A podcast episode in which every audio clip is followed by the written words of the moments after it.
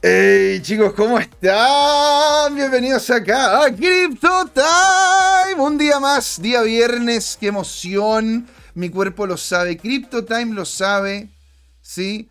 Y los, que me, y los que me critican del chaleco, bueno, se pueden ir un rato bien, ¿no es cierto?, a freír espárragos al África, porque me encanta este chaleco. Me han dicho que he salido ya tres veces en el programa con él. Y bueno, coño, no tengo, no tengo, estamos en el programa tres veces a la semana, hombre. Que andamos a andar cambiando de ropa todos los voy a tener un outfit nuevo todos los días, lunes, miércoles y viernes. No, hombre, o sea, si en realidad aquí lo que importa y lo que vamos a conversar, lo que realmente es gravitante, es lo que está ocurriendo con la cripto, es lo que nos mueve, es lo que queremos, es lo que nos hace a nosotros, ¿verdad? Vibrar, nos hace vibrar, porque hay mucho que está ocurriendo en este, en este momento en la industria, ¿sí? Hoy día se viene un día bien especial porque vamos a culminar lo que fue la semana de lo que fue en su momento el, evento del Bitcoin Pizza Day. Vamos a adentrarnos en el por qué importa el BTC. ¿Por qué importa el BTC? ¿Por qué, por qué cómo se llama, fue importante esa primera compra? ¿Por qué tenemos nosotros que celebrar el hecho de que la moneda digital que en este momento está marcando, está marcando las líneas para el resto hizo su primera compra?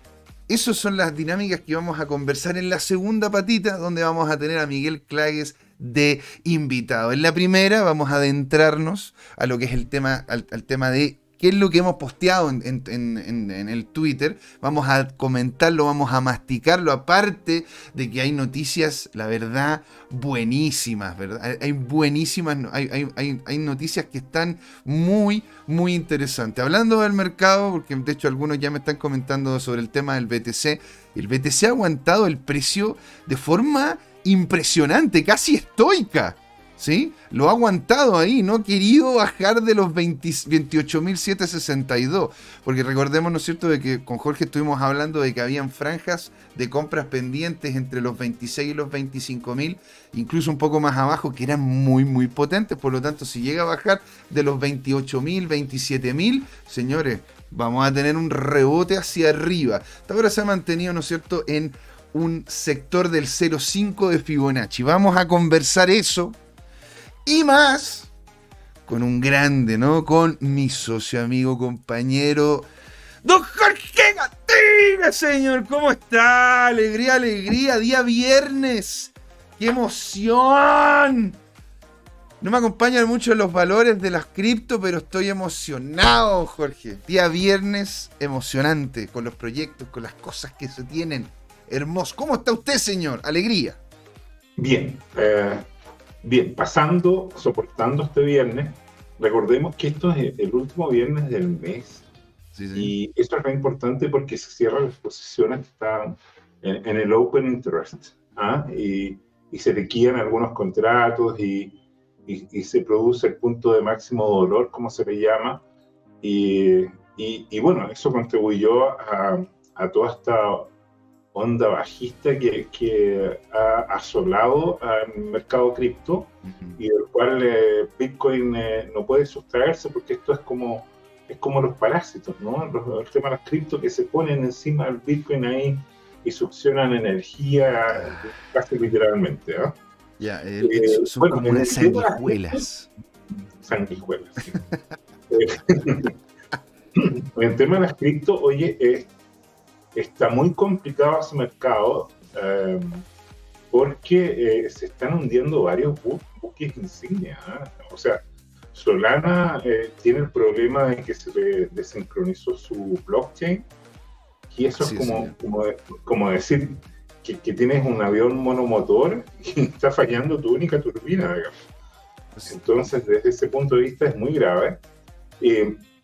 ah, fíjate, salió Charles Hoskinson a, defender su proyecto diciendo, mira, nosotros vamos lentos pero seguros. Me parece muy interesante esa aproximación, ¿ya? Porque Solana llegó y yo me acuerdo que te escuchaba hablar con un entusiasmo de Solana y todo lo demás. Y yo te decía, mira, es software. El software cuesta mucho sincronizarlo eh, y, sobre todo en un ecosistema que tiene tantos componentes y tantos desarrolladores independientes. y, bueno, eh, eh, y, entonces no había duda que se había sobrevalorado, ¿ya? Y eso explica sus correcciones del 80% o más. Y, y, bueno, lo más complicado ahora te diría es Ethereum. Ethereum, el problema que tiene es que mm, eh, yo veo que su líder, eh, el famoso Vitalik Buterin, eh, ha estado compartiendo dudas existenciales, te diría yo. Yo te he anticipado que el problema de Ethereum es que es un proyecto tan ambicioso de construir una máquina de Turing universal y descentralizada.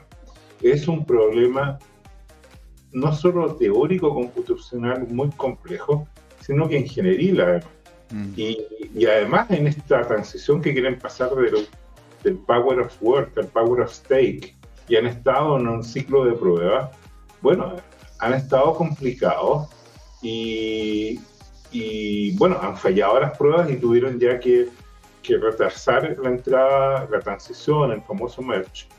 Claro, eh, es que bueno, ojo, ¿eh? hay, hay, una cosa que es bien interesante y que es importante destacarla.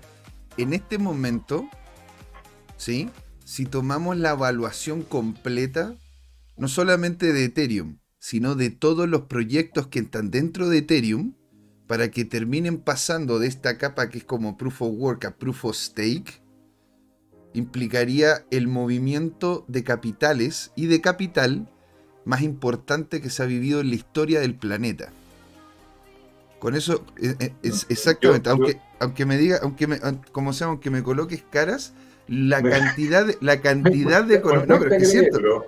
Pero es que es cierto, porque la cantidad de dinero o la cantidad de activos que tienen una valorización dentro de la red de Ethereum, ¿sí? Para que se muevan de una, de una plataforma que tiene una dinámica a otra, que es como que yo te dijese, porque ni siquiera los bancos han tenido que mover todo su capital, ¿no es cierto?, de una plataforma a otra. Y esta, en este momento, este merge que están haciendo, se podría clasificar, Jorge, como uno de los, como uno, como el movimiento de capitales de plataformas más grandes de este planeta. Hasta ahora, hasta ahora. De repente, de repente cambia la cosa, pero hasta ahora eso es.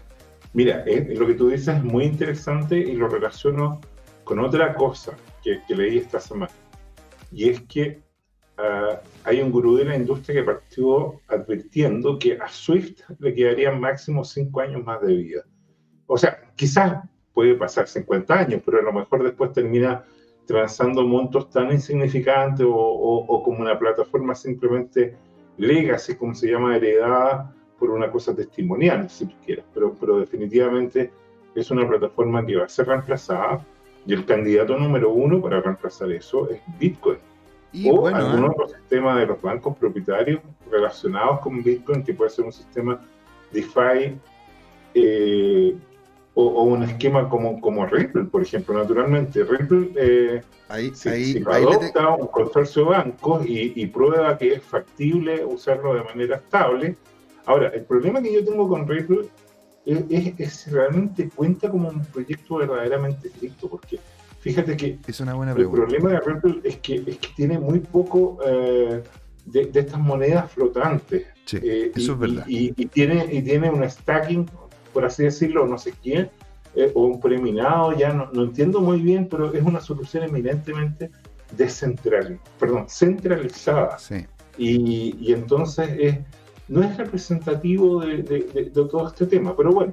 Eh, estoy, estoy de acuerdo, ¿eh? estoy, estoy, de acuerdo. Es decir, es, es una moneda que no es descentralizada. Yo nunca he dicho de que es una moneda descentralizada, no, no es para nada. Pero dicho eso, esa centralización que ellos ofrecen entrega el beneficio ¿sí? De, tener entre comillas la confianza, porque al final cuando uno dice ya, ok, voy a ocupar Bitcoin, si yo tengo un problema con Bitcoin, ¿con quién voy a conversar? ¿Con qué empresa voy a conversar? ¿Me entiendes o no? Y, yo lo entiendo, no, no, no, no es un problema visto desde el punto de vista de nosotros, pero las empresas tradicionales e incluso los estados tienden a querer buscar a alguien a quien poderle pasar el marrón si es que llega a ocurrir algún tipo de problema. de hecho, tenemos pocos Bukele en el planeta. ¿Te das cuenta? y de hecho, el CEO de Ripple, Jorge, te estoy mostrando ahora la noticia. Sí, sí se, estoy viendo. Se, está se reunió con el primer ministro de Georgia durante su visita a Davos del 2022. Georgia no es el estado de Georgia en Estados Unidos, es el país de Georgia. ¿Sí? que queda de hecho en la, zona, en la zona del Báltico. Y eso, esto es muy interesante porque lo que dices tú de, de, lo que es el SWIFT, de hecho aquí se está escuchando bastante fuerte. El tema de que SWIFT está perdiendo Steam e incluso hay conversaciones con proyectos y soluciones, no solamente Ripple, sino otras soluciones más que involucran, ya sean capa 2 o incluso blockchain completa, para poder desarrollar este proyecto. Entonces, en ese sentido, Jorge, tienes toda, toda la razón. No es un proyecto descentralizado, es un proyecto que tiene como centro, como norte, como enfoque, de hecho, la centralización para ofrecer una solución eficiente a través de esta nueva tecnología que es la que es blockchain. ¿Sí? Sí. ¿Cómo, lo ves tú, Jorge? ¿Cómo ves que esta, esta gente esté conversando entre ellos? Bueno, eh, Georgia es un país muy especial, lleno de ajedrecistas. Lo es. campeones mundiales de ajedrez. Lo es, señor. Y, el tristemente célebre Joseph Suganshvili, si recuerdo bien, más conocido como Joseph Stalin. ¿ya? El, el, socio de, Lenin y de Trotsky era georgiano. Pero bueno, Tal cual, eh, Mira, está, está bien. Eh, yo, yo entiendo que, que, se está produciendo una renovación de plataformas y, naturalmente que, que, van a ser soluciones de este tipo. Si, si Ripple es capaz de desplazar a una fracción de Swift, yo considero que eso es una buena noticia para el mundo cripto, porque le da más validación institucional y, y de todas maneras una renovación.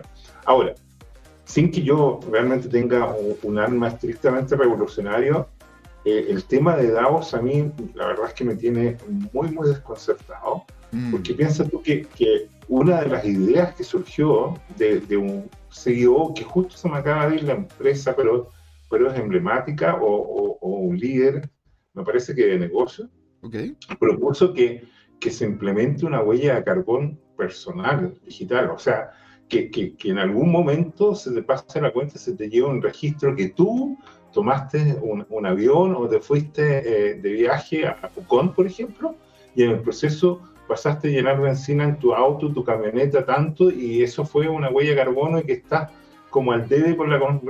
Pues ya lo estáis pagando ya, pues, Jorge. Ya, tú eso ya lo estáis pagando, lo estáis pagando con el impuesto verde, estáis pagando con impuestos del auto, impuestos a la benzina, impuestos a los pasajes pero esto capaz que sea conectado con una solución tipo blockchain ah, eh, a, los China y, que de alguna manera tenga una especie de crédito social. Y esto es una idea en un entorno donde llegaron como 2.500 personas, de las cuales eh, se trasladaron la mayoría en 1500 jets privados. Y esos tipos están discutiendo de tu huella de, carbono y, tu, huella hídrica y la mía y la, de toda la población, digamos. yo, me voy de acá, Jorge. Yo me voy de acá. o sea, aquí estamos con... No puede ser, pues, Entonces, esas paradojas le dan sustento a varias teorías conspirativas y algunas que no son tan teorías, como las que conversamos con Jerko el miércoles. Y entre paréntesis, yo quedé muy impresionado porque el Jerko es un gran pensador, no solamente es un tecnócrata aficionado que, que ha hecho desarrollos bien ingeniosos, muy relevantes, sino que es un humanista, pero de los antiguos, yo diría tipo renacentista, ¿no? Sí, o, señor. o, aún más, yo te diría que es un filósofo en el sentido clásico de la, de la griega, de, de Grecia, digamos, eh, de la Grecia académica, mm, de, la mm. academia estilo, estilo la de Pitágoras, ¿no? que, esa, e, ese edificio donde había un cartel que decía, no entre aquí el que no sepa geometría. O sea, ¿Ah? pero bueno, volviendo, volviendo al tema central de las cripto, eh, esta semana eh, estábamos hablando de todo esto, pero lo más importante, José Miguel, y no sé cómo lo ves tú, es, el temblorcito que hay en, en, en Tether.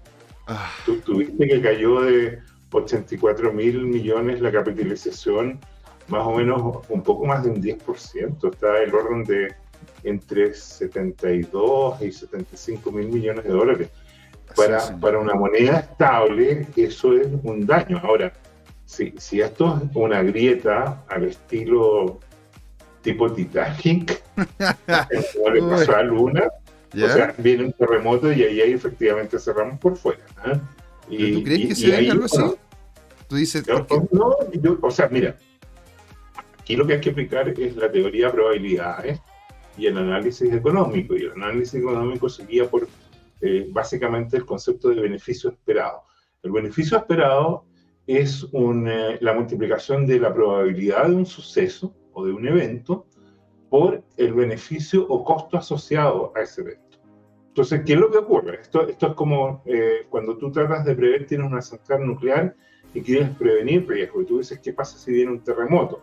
Bueno, a lo mejor, eh, qué sé yo, en, en, Ucrania, como, como está Chernobyl, el terremoto es grado 5 nomás, entonces no, no es mucho, pero la probabilidad eh, baja, multiplicado por el costo de que eso pudiera agrietar el reactor, es un tremendo, un número muy pequeño o muy pequeño, multiplicado por un número grande o muy grande, eh, o astronómico, eso te da un, monto interesante que hay que prever.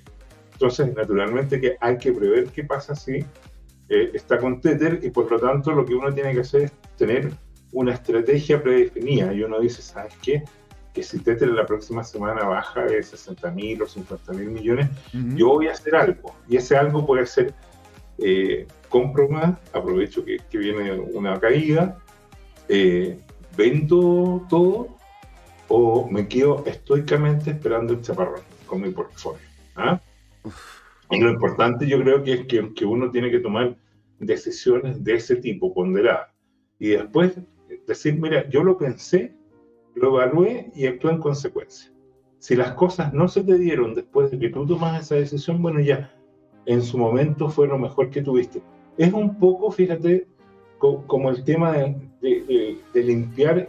Por eso yo tengo un amigo que en Twitter eh, dice, por eso es que los delitos tienen prescripción. Llega un momento, tú, obvio que tienes que sancionar conductas, ¿ya? Mm. Delictuales.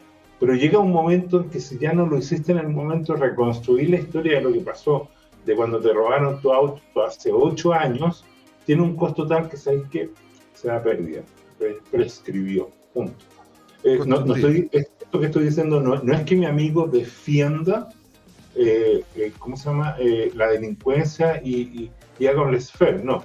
De, alguna manera es como, es como un, tema de limpiar mentalmente y socialmente ciertas condiciones. Lo mismo pasa con el tema de las cripto. ¿Ah? el, el, tema es que si tú tuviste una, una ¿cómo se llama?, una una tentación con Luna, como pasó, y me dio mucha pena porque lo acabo de retuitear, fíjate. Cory Clipsten, que es un personaje bien interesante, tiene un, exchange muy eh, Bitcoin maximalista.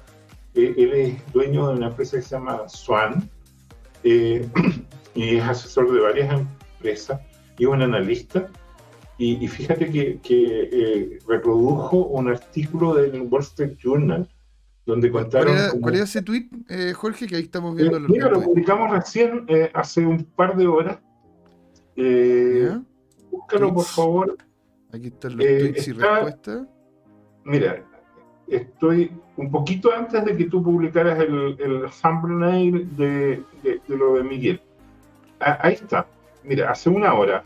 Anime a más periodistas de investigación a cubrir las criptomonedas. O sea, eso, eso, es lo que he intentado, Jorge. Y la verdad, si nos están escuchando o de repente con un rerun, ¿no es cierto? No, nos comenta, ¿Hay algún periodista por ahí? La verdad es que nos hacen falta en esta industria. Desarrolladores, nos faltan periodistas, nos faltan de todo. No, no, no, el de más abajo. El de más abajo. Este de acá, Terra USD. Dice Terra USD. Dice acá, Terra, Terra USD fue promocionado como criptomoneda de primer nivel Ahora sus inversores se recuperan de pérdidas dolorosas y preguntan si todo fue un plan para hacerse rico rápidamente. Cita de un artículo sobre el colapso de Luna UST de Alexander Osipovich. ¿Osipovich? ¿Lo dije bien? Osipovich. Sí, está bien. Pero muy bien. Mira, primera vez que lo leí bien. Por lo general leo, leo cualquier cuestión ahí. y ahora lee, lee, al comentarista, a este, que, este analista que yo admiro, ¿En qué sigo? ¿El Cori? ¿Cuál? Eh, el Cori Clipsten. Clipsten. Clipsten. perfecto. ¿Te das cuenta? Ahora, ¿qué, ¿por qué cómo se llama encuentras tú? Porque esto, a ver, nosotros cuando revisamos esta moneda, la estábamos viendo desde la perspectiva de como, como, como proyección en relación a, como, a, proyecto. Tenía una, una, base interesante dado de que estaba vinculada uno a uno al BTC. ¿Qué cosa podríamos nosotros sacar como de experiencia para poder decir, ok, la próxima vez que nos metamos con una estable, coño, revisémosla primero, ¿no? Revisémosla antes de hacer las inversiones. Yo debo, debo admitir de que yo coloqué, como se llama, cierta cantidad de plata en el UST, pero era por las ganancias que tenía. Yo en ningún momento usé UST. Yo para poder hacer intercambios, si es que yo le tengo que mandar a Jorge, ponte tú, si yo le tuviese que mandar a Jorge una moneda estable de dólar, yo a Jorge le mandaría DAI o le mandaría USDC. Esas son las únicas que, a ver, ojo, ¿eh? esto no es, una, no, es como se llama asesoría financiera, esto es una opinión informada. Estas son, serían las dos monedas en las cuales personalmente, habiendo visto, detallado y todo, esas son las monedas en las cuales yo podría sentirme seguro de colocar mi capital a mediano plazo. Mediano plazo digo yo de aquí a 3, 4 meses, 6 meses. Porque tengan en cuenta que el largo plazo en las criptos es un año, eso es un largo plazo. ¿verdad? Sobre todo para los que estamos constantemente comprando y vendiendo y moviéndonos, ¿verdad?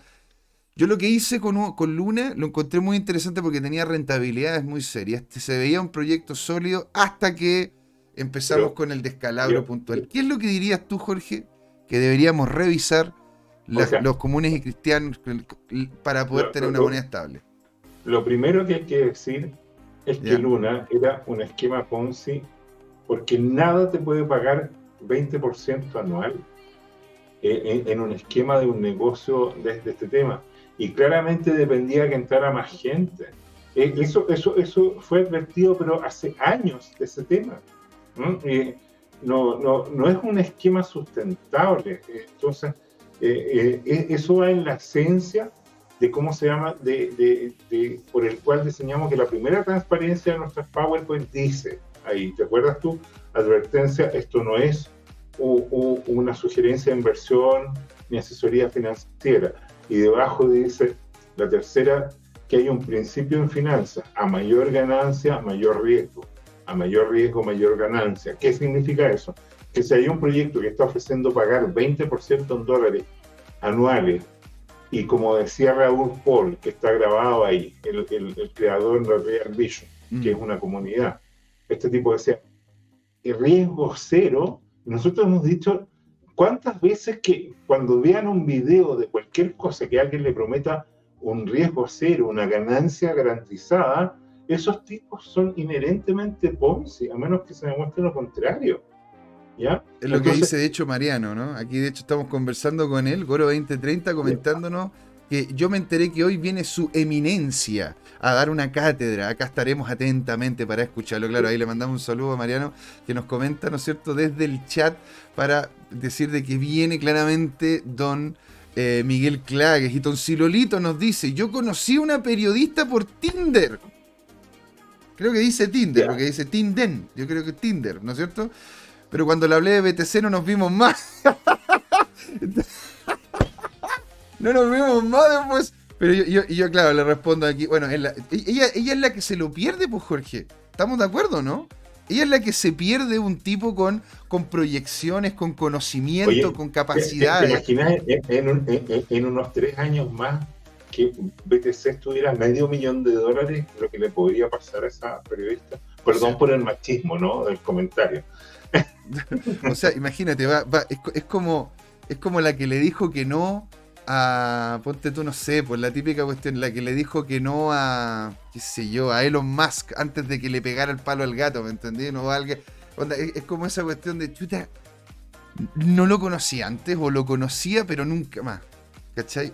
qué lata. Pero ella se lo pierde, pues señor. Aquí en la industria habemos sexys, pero por todos lados. Aquí en este programa, pero plagado de sexys. O sea, hasta los conductores. Bien. Oye, eh, ya, oye, entonces a ti no te pone nervioso lo de Tether. Es que yo no tengo mucho plata en Tether, pues, bueno. O sea, a mí me pone nervioso Tether en el sentido de que a, mí no me, a mí no me terminaría afectando personalmente. Ahora, claramente, yo si es que veo caer Tether, ahí, viene la segunda, la segunda parte de la respuesta. Si llega a caer Tether, claro que me preocuparía, pero me preocuparía en desvincularme, ¿no es cierto?, de las monedas las cuales utilizan Tether principalmente para sus dinámicas DeFi. ¿Sí? ¿Como cuáles? Como Ether, como, como, como podría ser eh, Avalanche, como podría ser, eh, bueno, el, mismo, el mismo Binance, Jorge. El mismo Binance, porque ten en cuenta, ¿no es cierto?, de cuál es la, cuál es la volumetría que tiene Tether a nivel, a nivel, a nivel mundial. Mira, si, no, si aquí, como se llama?, colocamos en Coin Market Cap, ¿no es cierto?, en Coin Market Cap y buscamos, y buscamos Tether, para que nos salga, ¿no es cierto?, el tamaño que tiene Tether en relación a su... Tether. Ahí está, ¿no es cierto? O sea, imagínate que en este momento, Jorge, ¿no es cierto?, tenemos, tenemos circulando, ¿me entendí? Ni siquiera, ni siquiera es el max supply, ojo, ¿ah? ojo, ¿ah? Tenemos circulando 72,54 billones de dólares. A ver, dejemos que, eso, dejemos que eso se siente, ¿no? Dejemos que eso caiga por su peso. 72 billones de dólares. O sea, imagínate si Tether en este momento le ocurriera lo mismo que Luna y se va a cero. Esos 72 billones de personas que tienen, ese, 72 billones de personas, ¿no es cierto? Que tienen un Tether, o, esa, o gente que tiene millones de dólares en Tether, se estaría, estarían literalmente perdiendo todo el, todo el patrimonio. Y si llega a ocurrir eso, Jorge, yo personalmente creo, personalmente, ¿ah? que se van a ir la gran mayoría a las tradicionales. Y por eso mismo, si me preguntan, ¿qué pasa si es que se cae Tether? Me voy a comprar, pero de cabeza, todo lo que puedo en Bitcoin, bueno, así, pero ya nivel Dios. Ya, pero ¿y por qué no compras ahora? Porque ¿No te has aburrido perder lo que has puesto en, en, en las shitcoins? Es, que no, es que no he perdido, hasta ahora, hasta ahora tengo un neto positivo, por eso también la gente paga porque yo haga algún tipo de administración de la plata.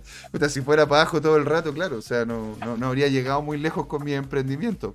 Pero en sí, en sí, lo que he ido haciendo ha sido ver cuáles son estos activos los cuales tienen un gran potencial. Yo le saqué partido a, los, a rentabilidades que generó Luna sin ningún empacho tengo a decir. O sea, yo, yo como se llama, la verdad que hice todos los movimientos que requería, que quería yo hacer en Luna, sacaba las lucas de Luna y las transformaba en las monedas que yo tenía mayor cercanía o que yo quería utilizar. ¿Me entendés o no? O sea, uno puede utilizar los beneficios que te entregan algunos, algunas monedas y después simplemente pasas a otra. Ese es el mercado, eso es lo maravilloso, ¿verdad? No te vas a quedar. No te, ah, espera, que me estoy, estoy, muy arriba, ¿eh? Espérate. Ahí, ahí bajé un poquito. Eso. Bueno, el. Para mí lo que realmente importa, encuentro yo, ¿no es cierto? Es que haya mercado, que haya la gente que pueda comprar, vender y hacer lo que quiera. Si quiere, como se llama, un solo activo, coño, va un solo activo. Pero hay muchas oportunidades en muchos otros lugares. pero, déjame decir lo que siempre digo. Bueno. Que las personas que creen que diversifican cuando compran diferentes altcoins, no están realmente diversificando, porque si tú tienes que, viene un invierno cripto y Solana cae el 80%, Cardano cae el 80%, Avalanche cae un 78%, y, y, así sucesivamente, entonces eh, eso te demuestra que no hay diversificación.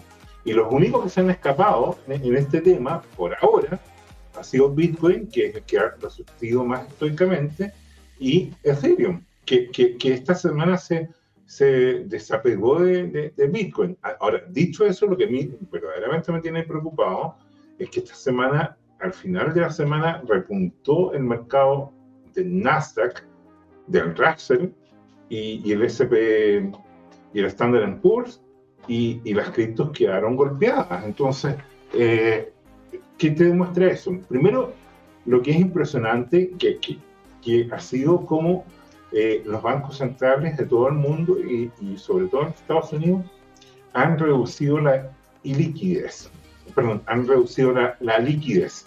Hay una tremenda iliquidez en el mercado y, han sacado dinero de los mercados y los mercados han reaccionado y por lo tanto eso ha explicado la caída de, todos los bienes. Eh, el precio de, las viviendas ha bajado. En, síntesis, parece que están logrando domar a la inflación, que no deja de ser. No deja de ser, no deja de ser. Eh, o sea, es, impresionante. O sea, yo te diría que, en uno o en dos temas más se, está, está, viendo cómo lo están controlando. Eso, eso es interesante. ¿ya? O sea, yo entiendo que está eh, algunas cosas de disparadas, pero las están tomando. Eh, o sea, llega un momento, ¿sabes qué? Que si tú, esto es muy válido en Estados Unidos. Simplemente, si, si tú no está tan cara la benzina que no puedes llenar el tanque de tu auto para ir al trabajo, bueno, tendrás que meterte de alguna manera al, sistema público de transporte y aunque te duela, porque en Estados Unidos no existe esa cultura que existe en los otros países, bueno, vas a tener que caminar hasta la estación de bus o de metro y tomarás tu transporte público y te pegarás la lata porque están acostumbrados a ir hasta la panadería de la esquina en auto, ¿te fijas? pero, eso pero, al final, todo se ajusta.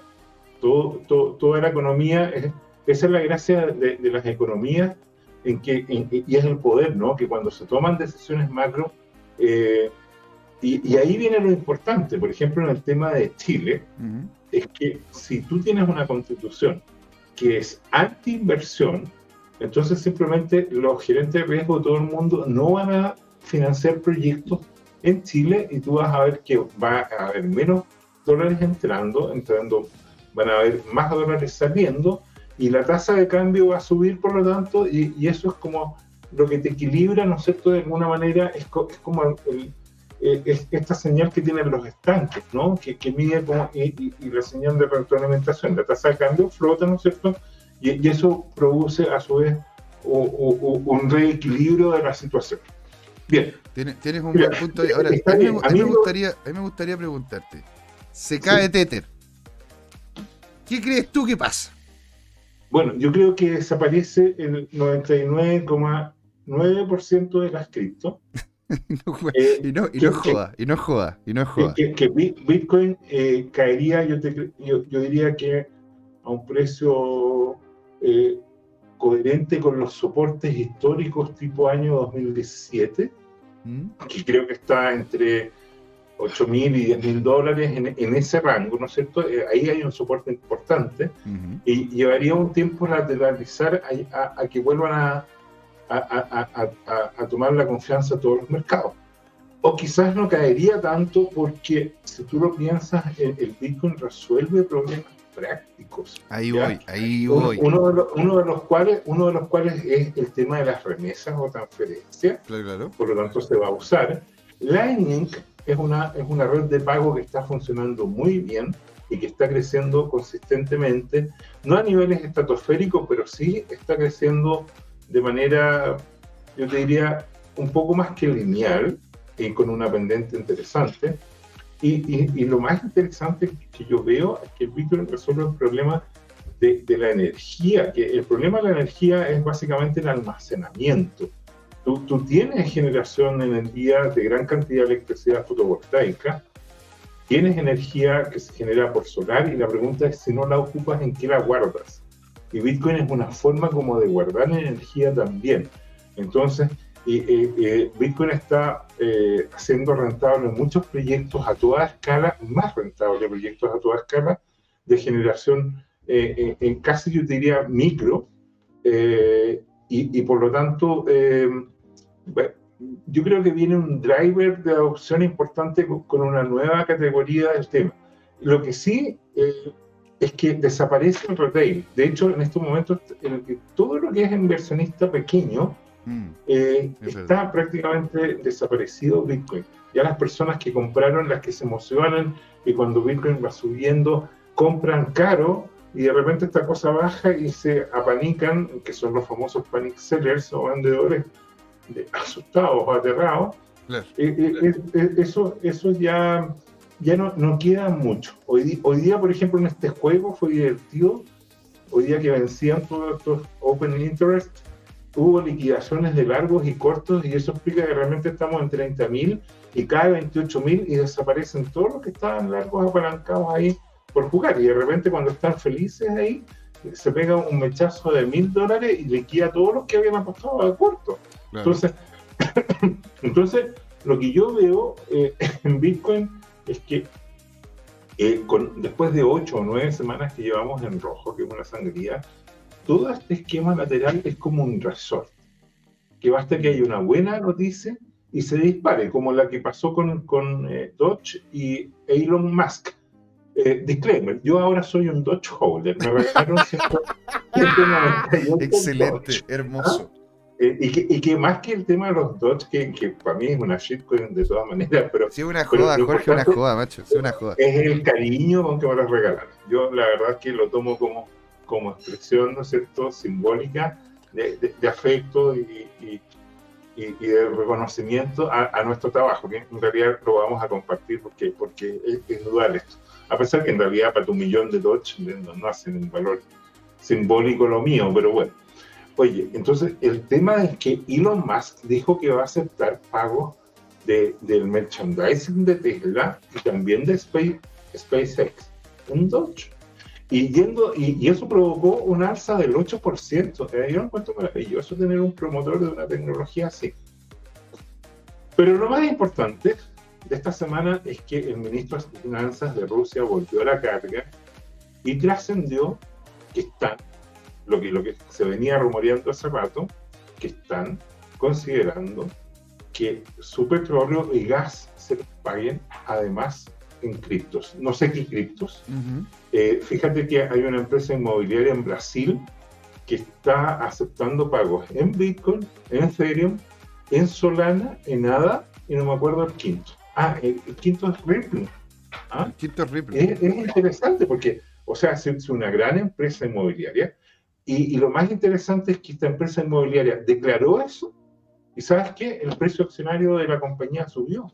Entonces hay, hay un estímulo a que las empresas hoy día adopten en su tesorería el recibir pago en cripto y, eso es, es, un estímulo interesante, o sea, porque, porque mira, las empresas hacen todo truco de marketing para lograr conseguir espacio en los medios y que a su vez eh, los accionistas compren más o lleguen unos accionistas que compren su acción y ellos puedan acceder a capital, eh, porque eso es lo que hace un accionista, compra acciones de la empresa y en el fondo le presta capital a costo cero. Si, si la empresa tuviera que ir al banco, bueno, el banco le cobraría un cierto interés importante, digamos. Entonces, eh, y, lo otro es que si tú eres accionista o yo, de por decir algo, el Banco Chile o Copec, y esas empresas quiebran, bueno, tú y yo perdimos, o sea, se liquidará algo y, en el fondo vamos como, como asociados a la ganancia y también las pérdidas. Claro. Entonces, en, en, cambio, eh, es distinta la figura cuando eres un, banco porque los tipos te, te, cobran primero, eh, entran en la lista de acreedores y todo el cuento. Pero bueno. Mira, aquí de hecho, algo muy interesante que se le agradezco a, em, a ¿cómo se llama? aquí a Goro 2030, le vamos a decir por el nombre o le decimos Mariano nomás. Ah, bueno, Mariano, no. Entonces ahí como no, que muestra que de hecho aquí en CoinMarketCap cuál es el, el movimiento o el market cap que tenía justamente el activo. Y este activo había tenido un aumento consistente hasta que se cayó. se cayó. Y se cayó desde, desde como el 11, como del 11 más o menos de mayo el 11 de mayo, algo por ese estilo, empezó la caída no menor, ¿no es cierto?, de lo que ha sido el market cap de Tether. Ahora, aquí hay una pregunta muy, muy interesante que siempre le agradecemos las preguntas. Por favor, coméntenos en el chat. Queremos tener una conversa con ustedes. Aquí la idea es que no sea como sea un monólogo. Queremos saber de ustedes, queremos que nos pregunten queremos eh, tener temas, de repente el tema que estamos hablando no, no les calza y de repente sale otro incluso más, con, más, más sexy. Ahí felices de escucharlo. Entonces Tosilorito nos dice, ¿qué opina Jorge del Tether anclado al BTC en protocolos de segunda capa como OVNI? Dice jejejejeje. A ver, ¿qué opina, el, qué opina Jorge en, en, en lo que sería crear una moneda que Tether sacase una moneda, de, eh, una moneda estable al dólar vinculada con el BTC. Sin ningún tipo de dinámica de stacking, sin meter, ¿no cierto?, la matemática extraña que en su momento desarrolló, ¿no cierto?, Luna. En un principio no era tan compleja, pero después con la gobernanza empujaron matemáticas de mayor ganancia. Ahora, ¿Qué es lo que dirías tú, Jorge, de tener una estable a dólar vinculada al BTC y que lo hiciese Tether? Mira, en primer lugar, no conozco Omni. Pero ah, dice que existe ya. Dice que existe. entiendo la figura, pero, pero no tengo respuesta. De hecho, yo pregunté, creo que la sesión pasada o antepasada, de manera casi retórica, te diría yo, que, que, tiene más sentido, a propósito del colapso del lunes, tener una estable vinculada a activos tradicionales, al dólar, o tenerla vinculada a, a, básicamente Bitcoin. Y no tengo respuesta. No, no, no me he dedicado a pensarlo. He visto diagramas muy, muy básicos. Eh, eh, recuerdo que, que, e, e, ese esquema, la, primera vez que lo pensé, no, no lo resolví, fue cuando, cuando vi el diagrama de este de Goldcoin, creo que se llamaba, que fue como el primer diseño de una moneda estable. Mm. Y, y, bueno, yo, yo lo, que pienso es, es que sabes que con Bitcoin no, no necesitas estables, punto. Eh, o sea, yo entiendo todo lo que tú me dices, Mm. Que tú me dices, mira, es que eh, eh, las soluciones de capa 1 del Bitcoin son limitadas y no te dan contratos inteligentes, o no te dan DeFi, o no te dan toda esta parafernalia para mí, desde mi punto de vista. Yo entiendo que hay problemas que podrían resolver este cuento y que por lo tanto requieren de una estable. Sinceramente, eh, yo, yo soy bien maximalista. Yo digo, ¿sabes qué? Había un problema acá de, de, de, hay un problema de moneda fiduciaria en el mundo, hay un problema en, eh, mundial que tú, que tú lo ves por lo que acabo de mencionar, tienes 1.500 millonarios o, más llegando en jet privado a una conferencia para hablar como tú, como yo, eh, estamos eh, aumentando el, el, cambio climático a través de una huella de carbono creciente. Entonces, tenemos un problema que la economía mundial fiduciaria eh, ha hecho que, que, casi 4 trillones de dólares de los más menos, menos con recursos, de las personas más desposeídas, por así decirlo, fueron a los más multimillonarios directos. Aumentaron su riqueza los más multimillonarios. Entonces tú ves, yo, yo te lo digo sin ningún resentimiento social, te lo digo como ingeniero. El problema de eso es que no es un sistema sustentable. Es como inflar una burbuja que en algún momento pasan dos cosas. La aprietas y es como un globo que salta en otro lado, o llega un momento que la aprietas tanto y revienta, ¿ya?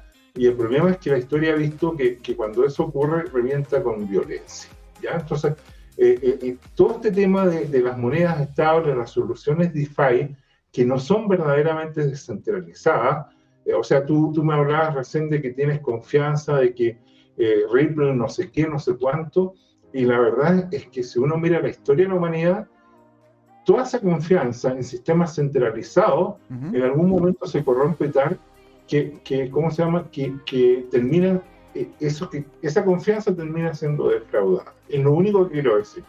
En cambio, hasta el momento, para mí, el, tema del Bitcoin eh, me da confianza porque eh, es el algoritmo, son las matemáticas las que rigen esa máquina y esa máquina está entregando valor de manera consistente. ¿Ya? Ahora, ¿qué es lo que ha ocurrido? Que en toda la acción de precio, esta cosa tuvo un crecimiento meteórico y ahora está golpeado por todas las situaciones que hemos vivido, COVID, guerra y todo lo demás. Pero en algún momento no tengo duda que se va a despejar y va a comenzar a primar mi fumo máximo. El famoso. 21 millones de Bitcoin para más de 56 millones de millonarios. Eso va a producir una apreciación. Dicho eso, volviendo a, este tema, y, de verdad no tengo respuesta, y vamos a buscar a alguien que, que pueda responder el, tema de, de, una moneda estable. Ahora, siendo consistentes, eh, a mí una moneda estable que me da confianza es eh, Dollar on Chain. Claro, bueno, e, ese, es uno de los proyectos que estuvimos, que estuvimos conversando nosotros. ¿De acuerdo? Exactamente. O sea, por algo lo, lo presentamos. Ahora, esto no es un consejo de inversión, ni toda la historia, hay una cosa realmente anecdótica en esto, y es que eh, yo conozco algunos Bitcoin maximalistas que han, puesto eh, una cantidad interesante de esos Bitcoin eh, en Bipro. No Entonces, Pero ¿qué pasa con esos? pero eso es una heresía. Eso es salirse del concepto de maximalismo. ¿O, es por, está dentro eh, de la red de Bitcoin? está bien. Eso de heresía te salió muy yankee. Ahí se te nota que estuviste en el extranjero. Se dice pues, herejía en, español. Heresía. Pero si tú, dices, que entonces, a ver, tú como maximalista Bitcoin, ¿tú verías entonces con buenos ojos un token diferente a Bitcoin, pero que utilice la red de Bitcoin? O sea, podría ser, o sea, si, un esquema, pero, pero, si Money on Chain tiene ese esquema sobre la red eh, eh RSK y funciona y, todo. Pero ojo, los tipos tienen un sistema sustentable, tienen reservas sobre eso y además pagan intereses decentes sobre este cuento. Pues no es un esquema Ponzi, no depende de que metas más gente para, para que esté funcionando de hecho partieron muy modestos y funcionan en una escala muy pequeña. Entiendo que hoy día eh, eh, eh, lo que tienen es, menos de 50 millones de dólares como, como, como fondos estaqueados. Entonces... O sea, imagínate, y no, solo eso, ¿ah? sino que este es un muy buen momento en relación a la matemática que nos planteó Mauricio Ferrari. Se llama Mauricio, ¿verdad? Mauricio era Ferrari. ¿Sí? El, el, pues, él nos comentó la matemática detrás de o Manuel Ferrari. Manuel Ferrari, perdón, perdón. Yo digo al tiro, yo siempre he sido malo para los nombres. Aquí le he dicho al señor Lavados, Alvarado un montón de veces y he nombrado de, de, cualquier forma a personas. Pero en sí, el hecho es que está a muy buen precio para poder ser comprado porque de ahí todos los gananciales que obtenga el Bitcoin en relación a esta moneda que ellos tienen que es el Bipro, va a entregar un porcentaje más sobre los gananciales que esta moneda te va generando, ¿no es cierto? Si el Bitcoin sube un 10%, sería un 10% más este ganancial que te entrega esta, que te entrega esta moneda especial que es la que recibe los beneficios de las transacciones dentro de la plataforma. Es un proyecto, es un proyecto muy muy interesante, ¿sí? Dice, el Goro dice, el chat está que explota, pobre José Miguel, no dan, dan los dedos. La verdad que sí, están, de hecho como que de repente explotó el chat. Están todos hablando, queriendo justamente saber, eh, tú, concuerdo, dice Toncirolito, es una cosa, la cosa es su gente lo respaldaría más por ser en BTC? Que esa es la pregunta. O sea, tú, Jorge, si es que agarrásemos todo el ecosistema de, Ethereum, le colocásemos encima de Bitcoin una estructura de contrato inteligente así, así RSK en esteroide. ¿Cachai? Y empiezan a salir dinámicas dentro de la red de Bitcoin, pero DeFi, otras cripto, monedas estables dentro de la plataforma de Bitcoin. ¿Qué es lo que pensarías tú al respecto? ¿Son shitcoins o no?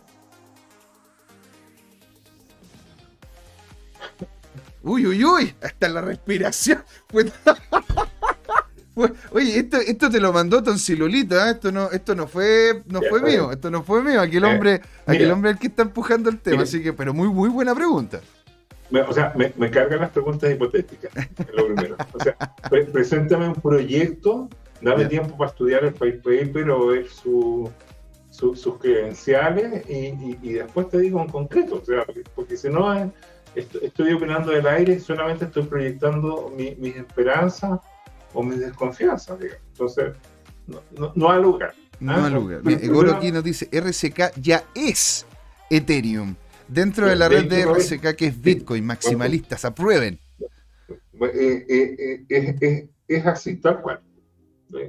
y existe y es concreto y ya entrevistamos a Gabriel Kurman y, y estamos por entrevistar a otros de los cofundadores también, así que le, vamos a dar vuelta y a él le vamos a hacer, entonces, Lolitos, la, la pregunta tuya. Maravilla. Y yo tengo acá otra noticia, señor, y quiero, preguntarle, dado que estamos, la verdad que sin querer, ¿ah? terminó, siendo, terminó siendo una primera parte del programa hablando de monedas estables, porque será, no? y entonces, aquí dice Terra, ah, pero voy a cambiarle el, el idioma, la costumbre de leerlo en inglés. Terra quemará más de 1.300 millones de tokens de UST a medida de que avanza con el lanzamiento, con el airdrop, ¿no es cierto?, de Luna 2.0. Eh, ¿Cómo ves esto, Jorge? Anda, porque en realidad. yo, yo de Luna entiendo re poco. ¿Ya? O sea, eh, para mí es un esquema Ponzi. Y, de Luna 2.0 entiendo menos. Lo, que sí me llama la atención es lo siguiente. Eh, en Luna 2.0 se premia más a los especuladores que entraron después del colapso mm. que los anteriores.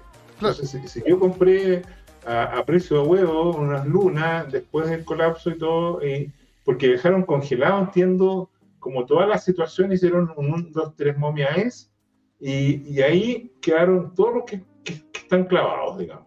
Entonces, después compraron algunos y, y, no sé qué, y ahora un esquema eh, Power of Stake completo, o sea, van entiendo que esto favorece a los que tienen más, a los que tienen el control y todo el cuento. Yo, yo y, entiendo que están tratando de idear un esquema en el cual, para evitar el colapso, este están se ir liberando de a poco.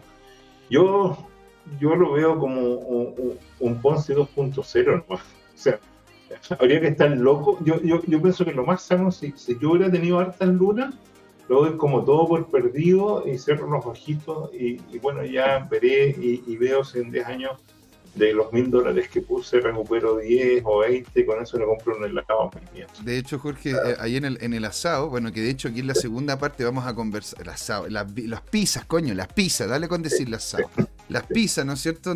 Estuve, estuve conversando con gente ahí y la verdad que habían algunos que estaban muy apesadumbrados por el tema de Luna. Habían algunos que habían invertido una cantidad importante de, de, sus inversiones, incluso habiéndolas sacado de allí, de, de cómo se llama, de, de, la habían sacado de activos más seguros como Bitcoin o incluso algunos que son más reconocidos como Ethereum y otros y otros que tienen ya marca dentro de la industria lo habían metido justamente a OST. Bueno, y ahí yo, yo lo que hay que hacer con eso es tomarlo como un aprendizaje. ¿Ya? Y, y, y, si te lamentas, ¿por qué? Porque pusiste un millón o 10 millones o 100 millones o mil millones y, lo perdiste, bueno, ahora tienes que trabajar para tener el doble o el triple de eso y después simplemente lo pones en, en, una instancia más, más segura, digamos. y una última cosa, Jorge, que aquí la gente lo está pidiendo para que nos terminemos con eso. Ahora, esto, este, esta sección la estábamos pensando para el día lunes, ¿ah? pero, pero la verdad que la gente la pide. Porque aquí nos preguntan, ¿cuándo viene la hora del FOMO, señor? ¿Cuándo viene la hora del FOMO? ¿Cuándo se, pero, ¿qué es FOMO? No sé, la gente anda pidiendo FOMO, quiere, quiere, quiere de ese dulce, exquisito FOMO que usted, que usted ¿cómo se llama, señor? Por lo general no, no, no, nos aporta. Aquí estamos de vuelta en CryptoTime. Mira, creo que vienen uno a dos meses de food. Es que le vamos a pasar bastante mal. ¿Ya? Eh, ese es el primer tema, eh, siendo bien honesto, porque hoy día el mercado es esencialmente bajista. Esa es la verdad. Claro. Ahora, eh, ese, ese recordemos que lo que está pesando es que hay un gap en CME que no ha sido cerrado y que está, ya, ya lo dijimos hace varias sesiones, en 23.750. La pregunta es si esto va a caer de manera consistente durante varios días más todavía y vamos a llegar orgánicamente o de repente va a venir un mechazo que incluso puede caer bajo los 20 mil dólares y se cierran todas esas, órdenes de compra que están pendientes, por así decirlo, y, y, y, y, es borrón y cuenta nueva y empezamos como el ciclo alcista, ¿ya? Porque hay varios analistas sobre todo, eh, los, más interesantes son los de las ondas de Wyckoff, que dicen, ¿sabes qué? Ya estamos cerrando, estamos hora 4 y ahora viene la hora 5 del rebote.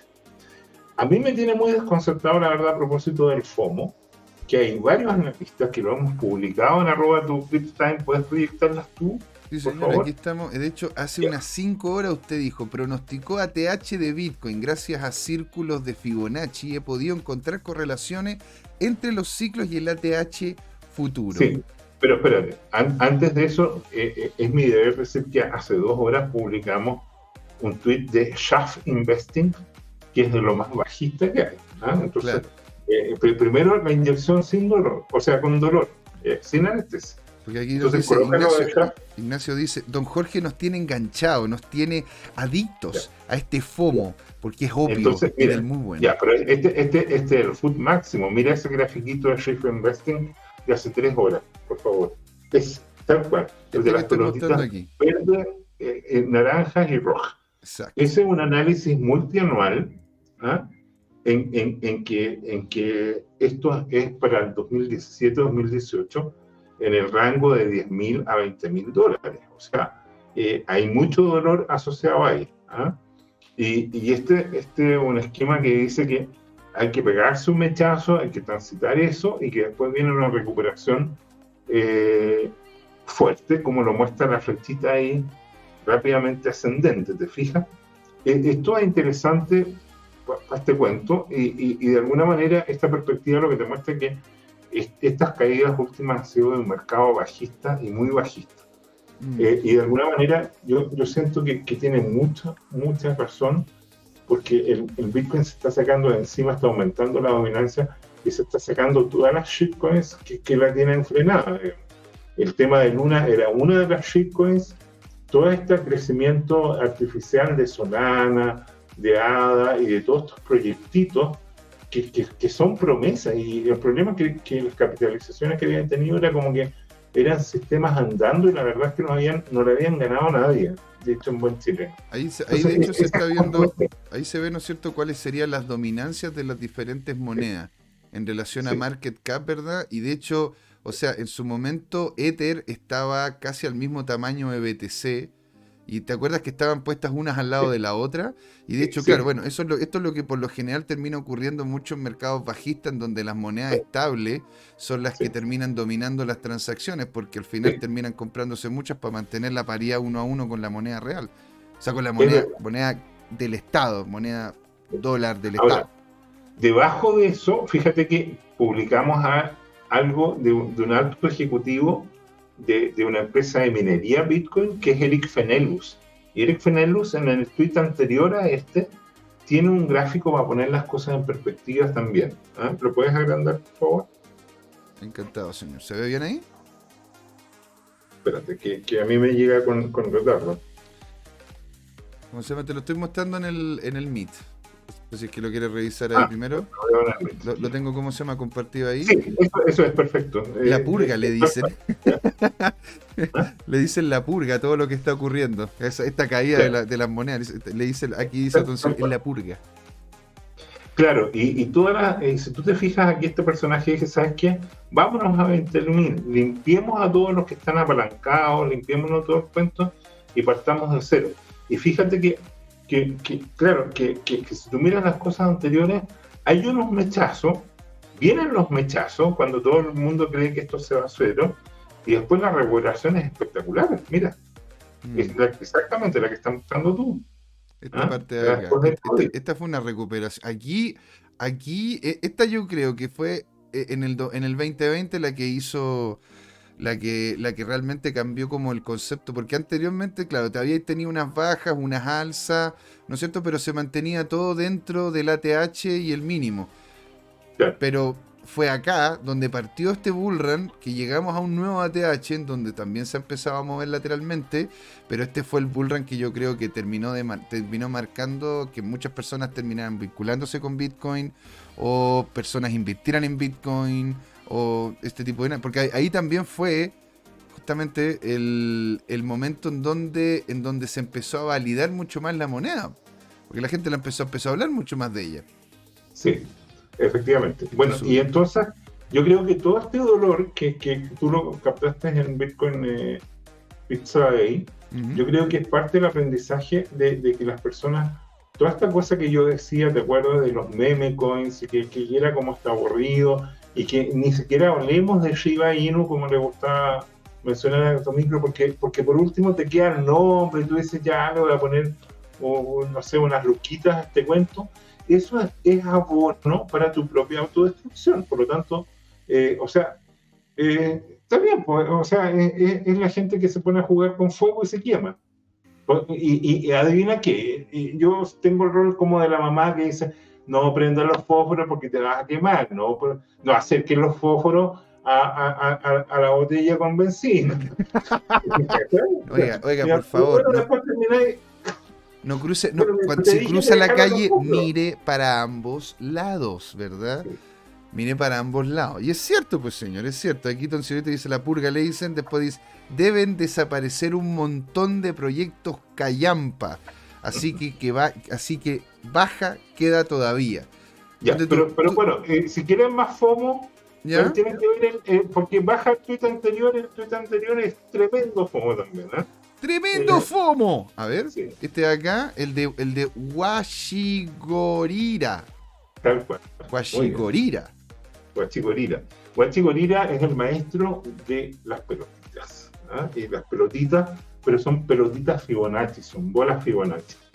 Y, el maestro de las pelotas. Fibonacci son re buenas para producir eh, predicciones de, máximos históricos. ¿ah?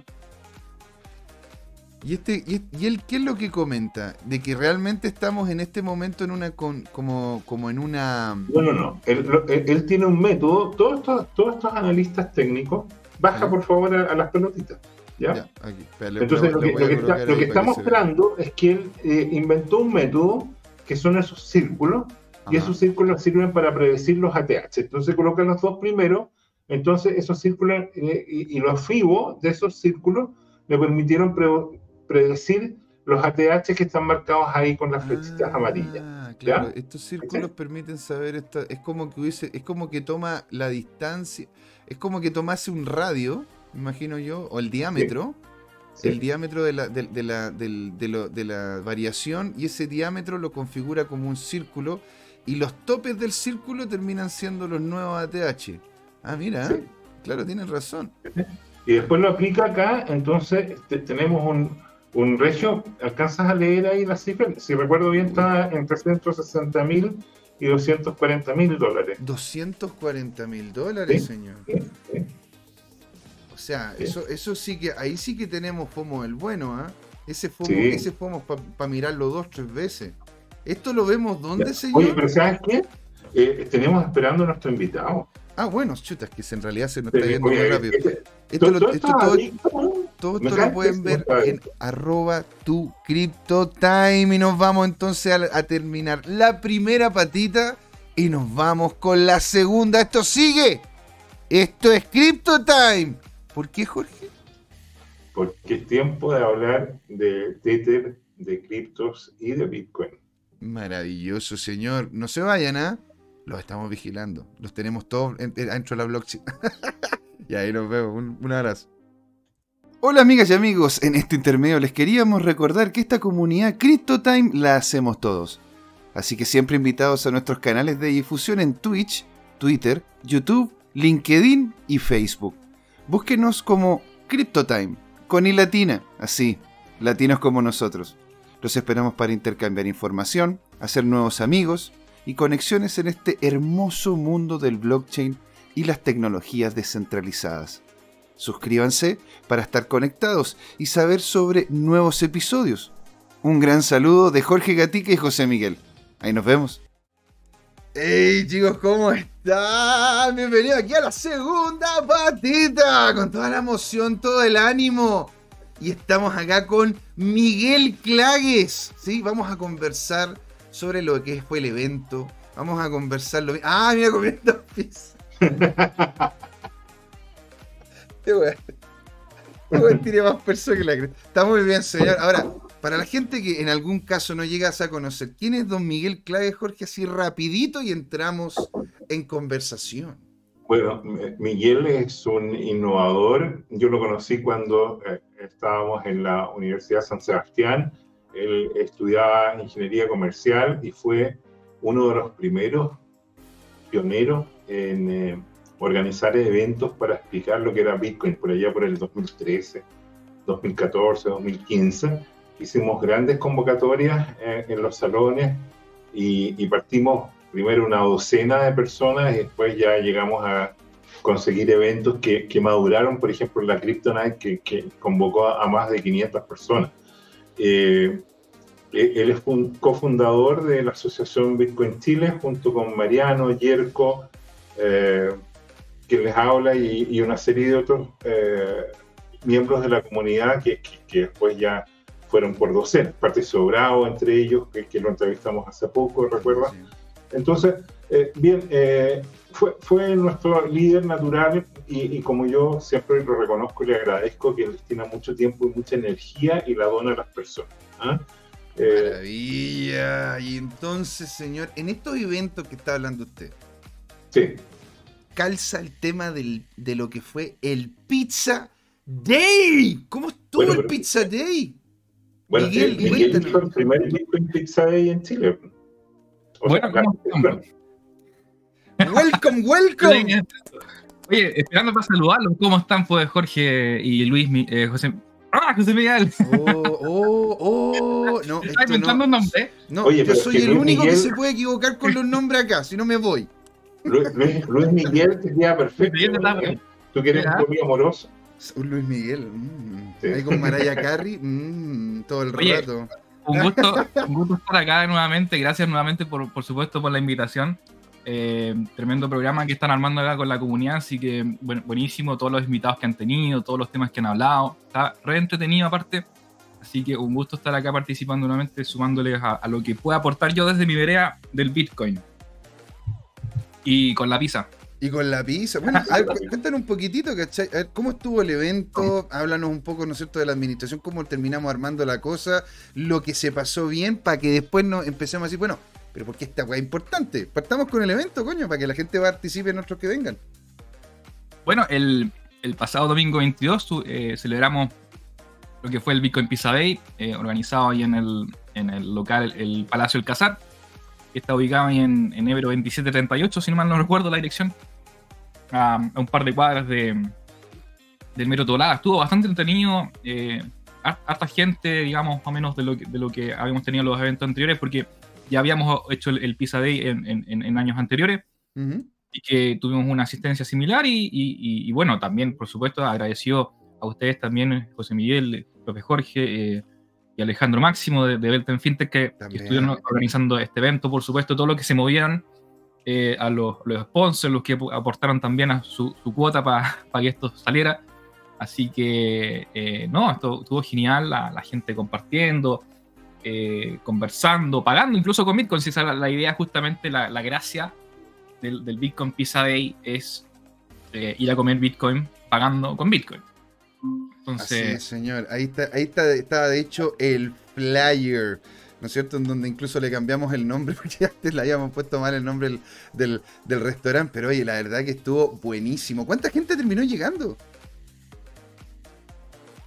Eh, no, no, sé la cifra exacta, no sé si habrán sido alrededor de 60, 70 personas entre los que entre los que hubo en algún momento, porque llegaba realmente gente, algunos se iban y después llegaban más, entonces creo que en total habrán sido 70 personas, algo así. No sé, puede haber sido más. Qué maravilla, o sea, imagínate, 70 personas que llegaron allá para poder pasarlo bien, compartir ¿Cuáles fueron las experiencias? Ponte, ¿tú conociste gente nueva? ¿Era la gran mayoría gente que tú conocías?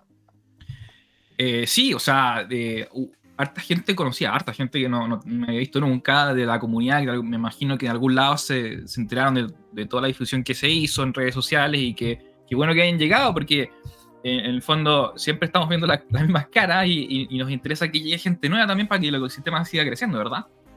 Eh, así que sí, eh, eh, hartas caras nuevas, eh, hartas caras también antiguas. Vi sorprendido algunos antiguos que hace muchos años que no los veía. Y bueno, sobre todo que ha pasado la pandemia.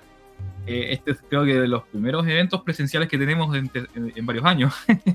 así que, no, sí, bien gratificante encontrarse con, gente antigua y, los nuevos también súper bienvenidos y, bien interesante, digamos, lo, lo, que yo alcancé a conversar, porque también, bueno, trataba de no quedarme en un lugar en el que para poder hablar con todo el mundo, ¿cierto? Entonces, sí, re entretenido. Ahora, señor, una cosa importante. El día domingo, gracias a este evento y gracias a las gestiones y a todo lo que se logró hacer, generamos un hito en Chile.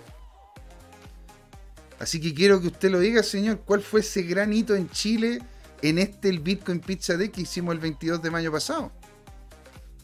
el, el, si, creo que hubieron varios hitos, pero si es el que, el que yo creo que es, eh, fue el de la mayor cantidad de transacciones en Bitcoin en una hora, dos horas, algo así, no sé. Yeah. Eh, eh, eh, eh, eh, Oye, qué alegría, hombre.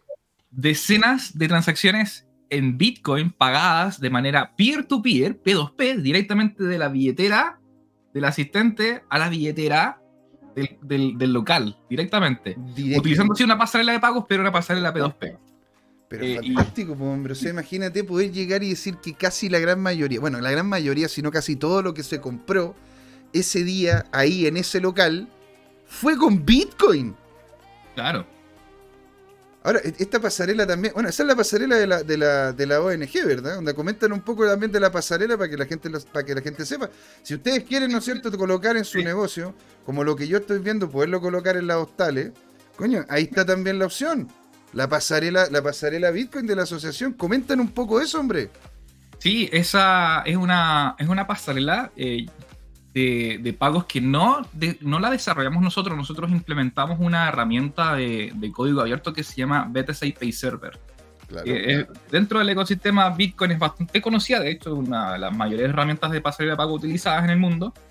Eh, y al ser de código abierto, lo bueno es que eso permite que cualquier persona pueda implementarlo, en el fondo sin, sin, ningún impedimento, digamos, de que tengas que pagar algo o, o, o, a pedirle permiso a alguien, que esa es la gracia en Bitcoin, en el fondo. Entonces, nosotros, eh, en el fondo, adaptamos la herramienta. Eh, tenemos igual una propuesta comercial en torno a la, herramienta.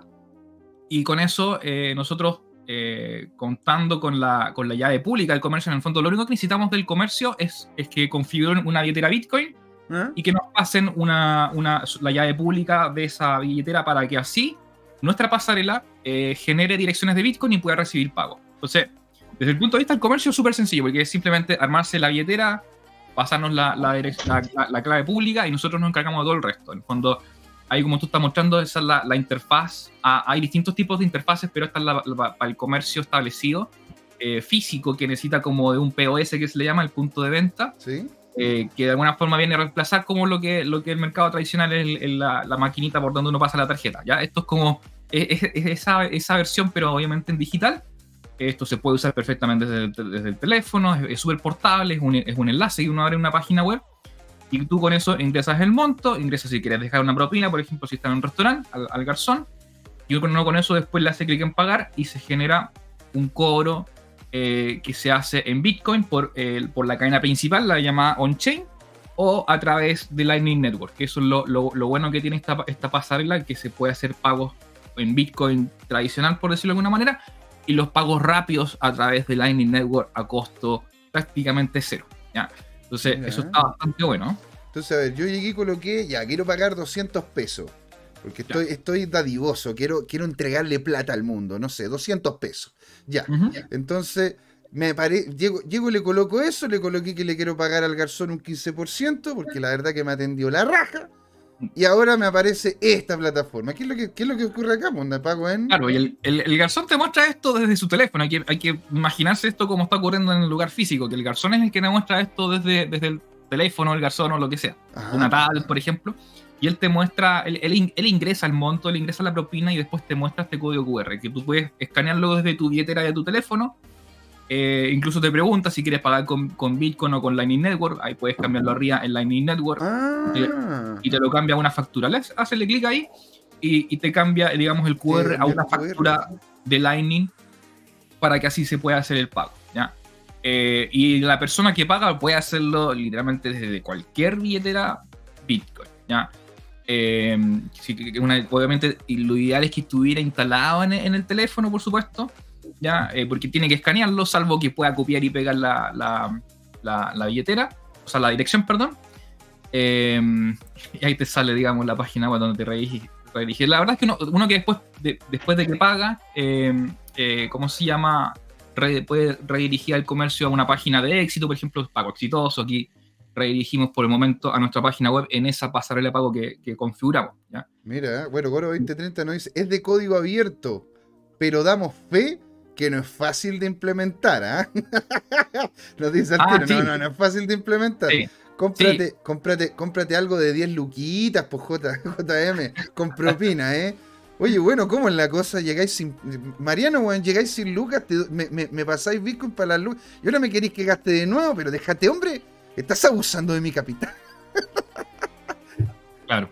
Pero mira, oye, la mayor cantidad de compras con la moneda Bitcoin a nivel nacional dentro de una hora. Estoy impactado. Y todo eso se hizo en el Pizza Day. O sea, ¿qué, otro granito tú encontraste que se, generó ahí en el Pizza Day? Eh, también algo que, bueno, el, público fue, digamos, diverso. Había, yo creo que prácticamente todas las edades. Había incluso niños por ahí dando vueltas, así, cosas que yo no había visto antes en los Day anteriores. Eh, más público femenino que también no, faltaba en las versiones anteriores.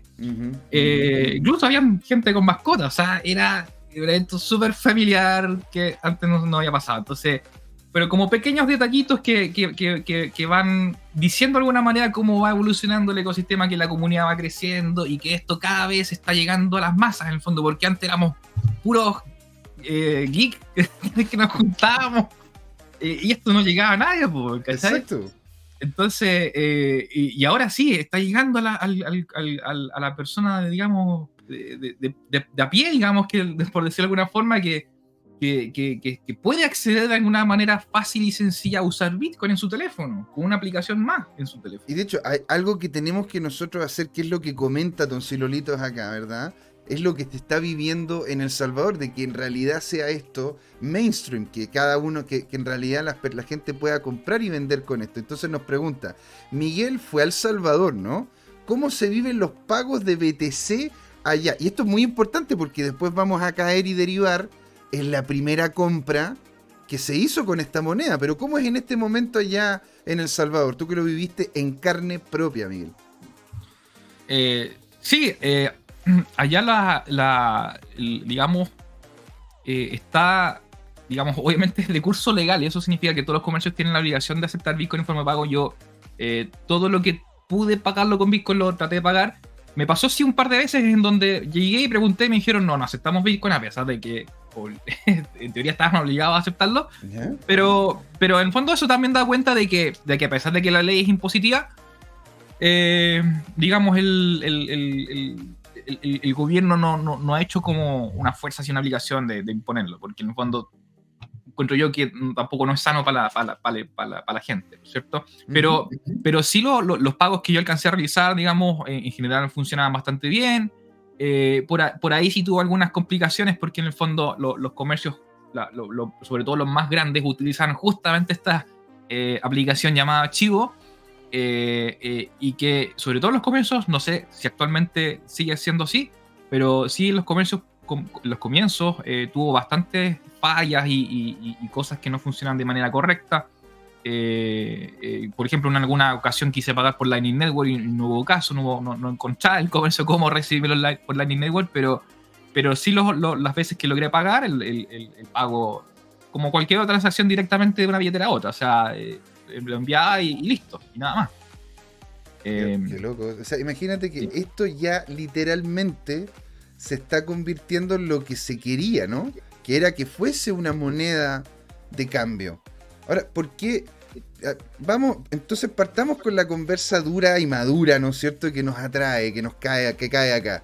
Porque por algo también hicimos el Bitcoin Pizza y por algo tenemos plataformas de pago, por algo tenemos todo esto que estamos viendo, incluso la, la, la, ¿cómo se llama? La Wallet Chivo, en donde en ese país se acercaron 42 eh, ¿cómo se llama? bancos centrales, muy parecido a lo que ocurrió con Bretton Woods, para poder delinear cuál era el nuevo, el nuevo, el nuevo orden mundial, en definitiva. Y yo la pregunta que quiero hacer, entonces, pero ¿de dónde partió todo esto? ¿Por qué, por qué, ¿Cuál fue una de las primeras cosas que Bitcoin compró?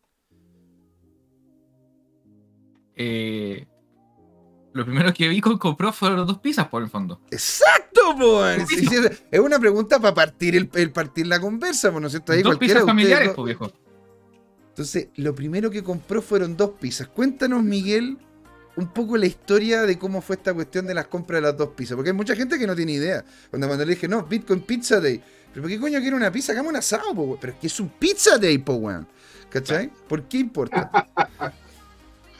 Bueno, todo partió el, el, 9 de enero no, el 3 de enero de 2009 con la generación de bloques Genesis de Bitcoin, de donde nacieron los primeros 50 Bitcoins que se pusieron en circulación. ¿Ya? ¿Ya? Y en algún punto, dentro del avance de, la, de, la, los bloques que se generaron dentro de la, de la red de Bitcoin, llegamos al año 2010, un poco más de un año después, para ser específicos, al 18 de mayo del 2010. Y ese día, este, este, esta persona la, llamado Laszlo Hanjens hace una publicación en el, en el foro eh, que en ese, en ese, tiempo era bastante emblemático, Bitcoin Talk, que vivía casi ya en ese usa. Ya nadie pesca esa cuestión ya. Bueno, es que la web, pero... Fueron a Reddit. Se fueron a Reddit. Sí, yo estoy, en el grupo de Bitcoin Talk, pero en Reddit. Bueno, es que, bueno, claro, sí, de, Reddit ya después terminó siendo casi el Internet. Sí, no, quedó, quedó para la historia el, Bitcoin Talk. Pero ahí hizo un post, digamos, diciendo, oye, me gustaría comprar eh, un par de pizzas, eh, no, no, no, soy muy rebuscado para las pizzas, etc. Entonces, y al principio como que nadie lo pescó y finalmente eh, el 22 de mayo alguien, alguien se acercó y dijo, oye, yo te, yo te puedo, eh, digamos, traer unas pizzas, digamos, y fue literalmente un papayos, pagó con tarjeta de crédito el papayos y se le fue a dejar a su casa. Y esta persona, en el fondo que tenía las pizzas, él, él, minó los bitcoins, él minó, tenía la cantidad de bitcoins y tenía más de, más de 10.000 por supuesto, en ese entonces, y, dijo, bueno, quiero usar estos bitcoins que mine para comprarme dos pizzas. Y eso fue lo que pasó. En el fondo le, trajeron las pizzas a su casa, ahí mismo hicieron la, transferencia, pagó, la Laszlo Haynes incluso pagó, me acuerdo que una comisión de casi un bitcoin de comisión. ¡Oh! ¡Ah! Era como 0,99 bitcoin de, de, fee. Me dolió así como para transferir esos 10.000 bitcoins. Pero, pero bueno, eso era un 10 milésimo de la transacción. Igual es barato. Igual barato. Bueno, aquí, dice Don Cirolito, si hubiesen sido el completo Bitcoin Day, habría llegado el Bitcoin ya hace rato al millón de dólares. Fue porque fueron las pizzas nomás. Sí. Oye, de hecho, eh, eh, en la foto se ve que el niñito no estaba muy feliz con, con la elección de los sabores de pizza. ¿eh? no sé, pues es que, es que en realidad eran bastante simples. Ten en cuenta que eran en ese entonces 10.000 Bitcoin eran menos de 42 dólares. Ahora, la historia, detrás de esto, la, historia detrás de Laszlo es bien interesante porque Laszlo no es un aparecido cualquiera, no es un tipo que llegó y empezó a minar porque quería, ¿no es cierto?, hacerlo. ¿Tú, tú conoces, Jorge, la historia de Laszlo? ¿Cómo, cuál, sí, eh, eh, no, no, no detalles, él, es un desarrollador, había estado contribuyendo, de hecho, eh, publicó interactuó con, con, Satoshi en su momento. Pero, pero yo quiero quedarme en la, anécdota a propósito de las fotos. Eh, unos detalles realmente triviales. El primero es que parece que no eran de pizzas de, de Papa John's. Papa John's en Estados Unidos es como una pizza muy gourmet. Y si tú te fijas, estas estas pizzas son ahí nomás, no tienen estructura. Eh, Igual te pensar que el 2010, ¿eh? Mm. Hace ya 12 años. Sí, está, bien. Sí. Ya. Es claro. No, pero, pero en alguna parte leí que no, no eran de Papayón, y tenían máscara de ser Domino's Pizza o algo así. Pero bueno, son, son, detalles triviales, son, es lo de menos. Porque este tipo, este tipo, Jorge, fue uno de los primeros, de hecho, que empezó a minar Bitcoin con GPU, ¿verdad? ¿O me equivoco? Sí, no, perfecto, perfecto.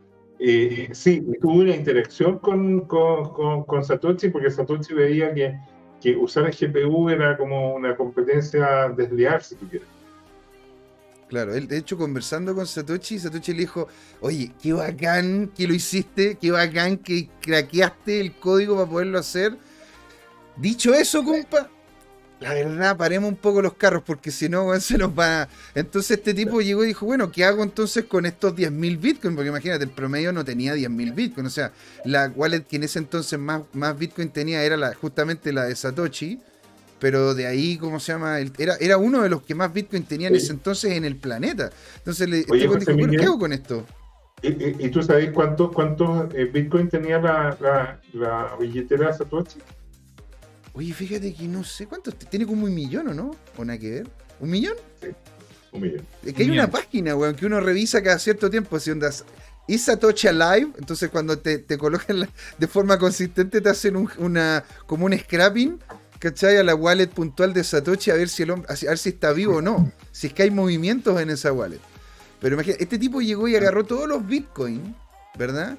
Que ganó haciendo minería por GPU y dijo, bueno, ya que no, no quiero, ¿cómo se llama? Simplemente gastarlo, no quiero venderlos por otra cosa, porque estaría afectando el precio. Tengan en cuenta de que en este entonces el precio estaba 0,0008 0,0008 dólares. Y gracias a esta cuestión terminó tirando para arriba, ¿no? Miguel, después de esto, esto fue lo que hizo que en definitiva se validara el Bitcoin como moneda. ¿Tú decís que eso empujó después el precio? No, no, no inmediatamente, porque igual cuando esto sucedió, en ese entonces, mm, eh, por lo que yo tengo entendido, porque yo todavía no estaba en el ecosistema, pero eh, pasó casi que desapercibido, en el fondo. Igual pasó un tiempo hasta que, eh, digamos, se, empezó como a, hacer más otras transacciones de, este tipo, como intercambiar cosas, o, incluso que empezara a cotizar en un exchange Bitcoin, porque incluso ni siquiera había un exchange donde cotizara. Entonces, o sea, la gente te lo compraba en relación a lo que más o menos costaba, ¿me entendió? literalmente era publicar en Bitcoin Talk diciendo, oye, mira, tengo esto, esta cantidad de Bitcoin, hagamos un P2P, nos juntamos y, hacemos el intercambio. Y, y, así funcionaba en ese entonces. No había mm. exchange, no había casa de cambio, no había nada. O, los minabas o, o, te los comprabas por un P2P. Entonces, pero en ese entonces entiendo yo que esto pasó casi desapercibido y después, y después se resucitó y se recordó, mira, ah, mira, esto pasó hace un par de años atrás y, ahí como que empezó a, generarse como una bola de nieve, digamos, con cosas que, que como tratando de recordar cuál era la transacción más antigua y esta fue la que se determinó en el fondo. Pues imagínate, y de hecho de ahí, después de esta transacción, porque claro, tenía razón, pasaron meses, ¿no es cierto?, en donde la gente como que fue decantando este este meme, weón. No sé si es que en ese entonces ya existía el concepto de meme, weón, pero era como. Oye, sí, sí, 2010 sí. ¿2010? Ya. Entonces imagínate, ya existía, e, empezaron a como nutrirse y decir, oye, bueno, este tipo se compró dos pizzas con el Bitcoin, o sea, podéis comprar cosas con esto. ¿Cachai? Aunque, aunque haya tenido que ser un inglés, al otro lado del Atlántico llamando, eh, o sea, mandando una, una cuestión por internet para que te llegaran, ¿no es cierto?, las pizzas a ti, pero se pudo hacer. Y eso terminó empujando el valor del Bitcoin al 0,08, o sea, eliminó dos ceros de la ecuación. Esto fue importantísimo para poder justamente tener una adopción de lo, de lo, que es esta tecnología. Y aquí, como se llama, Ingrid nos comenta, si pago con esta app que mostraron, ¿qué pasa con el IVA? ¿Se declara? Si un inspector de IVA, eh, si un inspector de servicio de impuestos internos me ve pagando con esto, ¿me puede acusar de evasión de impuestos? Y ahí Goro le comenta, el local debe emitir la boleta o factura como si pagase con dinero en efectivo. El pago de BTC es solo una transferencia del valor en dinero. Y dice, wow, Bitcoin is up 100% en el bull market. ¡Fomo, Jorge! Ahí te lo están tirando, ¿ya? Te lo están colocando ahí, calentito. ¿Sí? Ahí de hecho ya le respondieron directamente. Iba a leerlo pensando que era como algún tipo de acotación, pero justamente era un tema de la plataforma. Entonces, ¿por qué ahora? Y esto se lo tiro yo a ustedes dos. Aquí, aquí para que se. Bueno, es que en realidad aquí el, estoy entre dos maximalistas. Me siento como el jamón del sándwich. Pero a ver, digamos, digamos, a ver. Eh, ¿qué, nivel de importancia? Aparte de que fue la primera venta y todo, pero ¿qué nivel de importancia realmente tiene de que este activo por primera vez se utilizase para poder comprar algo. ¿Me entendí? ¿Qué, ¿Qué, nivel de importancia ha tenido? ¿Por qué, por qué incluso lo celebramos el otro, el otro día? Partamos con Jorge y ahí pasamos a Miguel. Bueno, eh, el, primer ah, tema es que es un caso de uso concreto, ¿ya? Eh, y, lo segundo es, es, que muestra la usabilidad, o sea, de alguna manera eh, no, no, sé cómo se habrá hecho la transacción en el sentido de pero lo concreto es que, es que se pudo hacer, ¿ya? Entre dos perfectos desconocidos. Eh, eh, eh, eso es espectacular, ¿ya?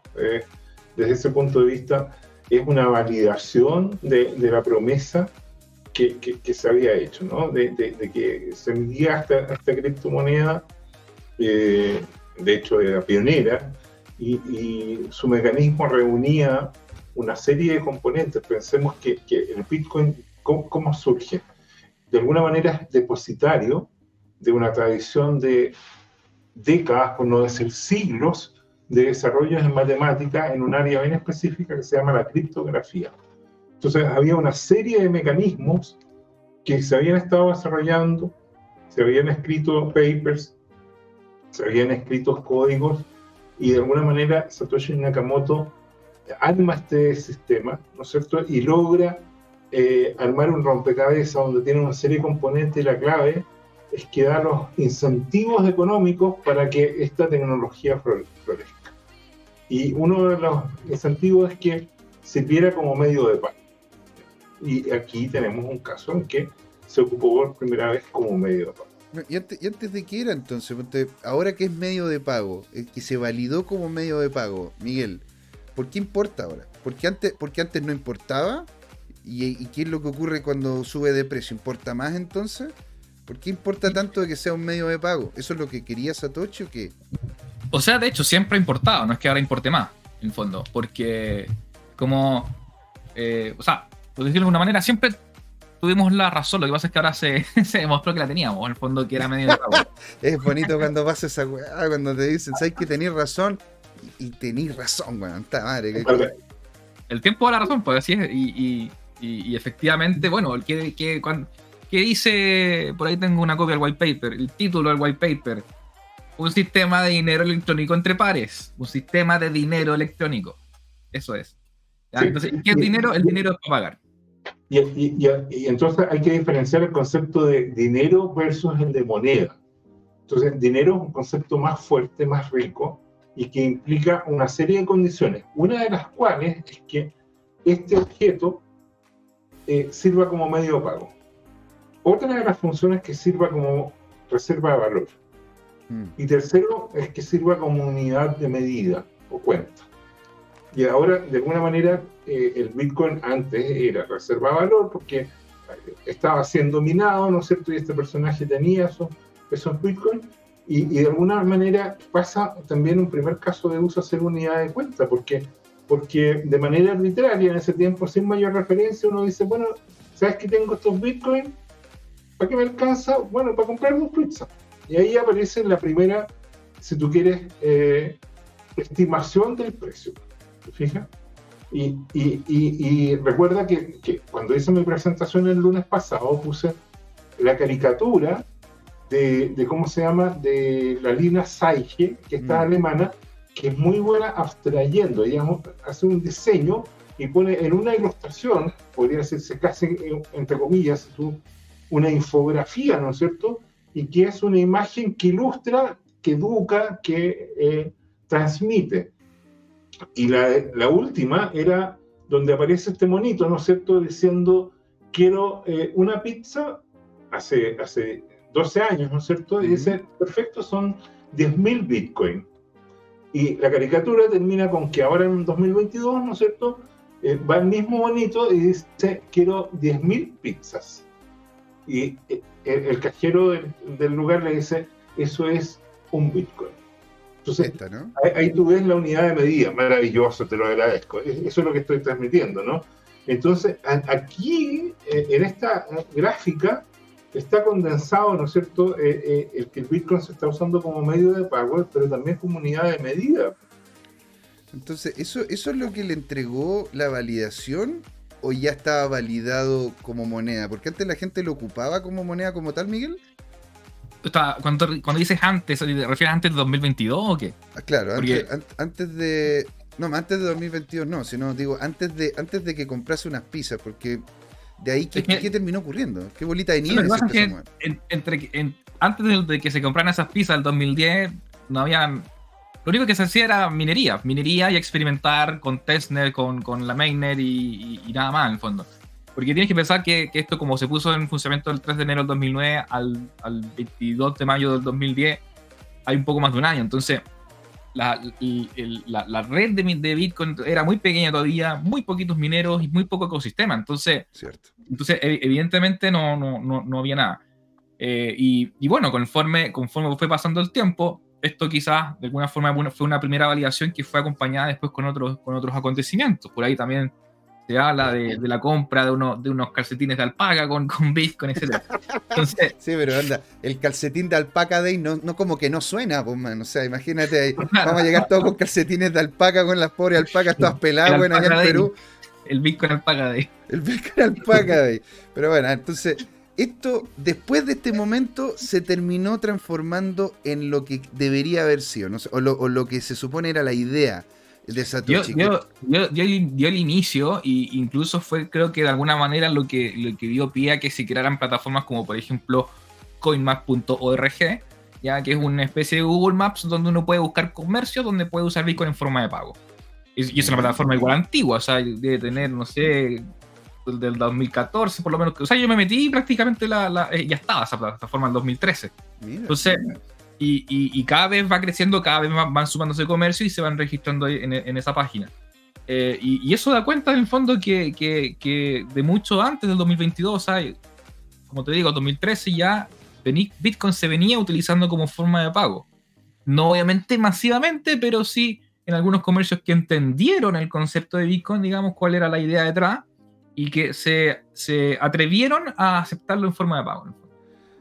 ¿Cuál es la página que dices tú? Que era, porque aquí no, Coin, coinmap.org. Coin de moneda, map de mapa en inglés. Ya, yo lo voy a colocar aquí en el chat. ¿eh?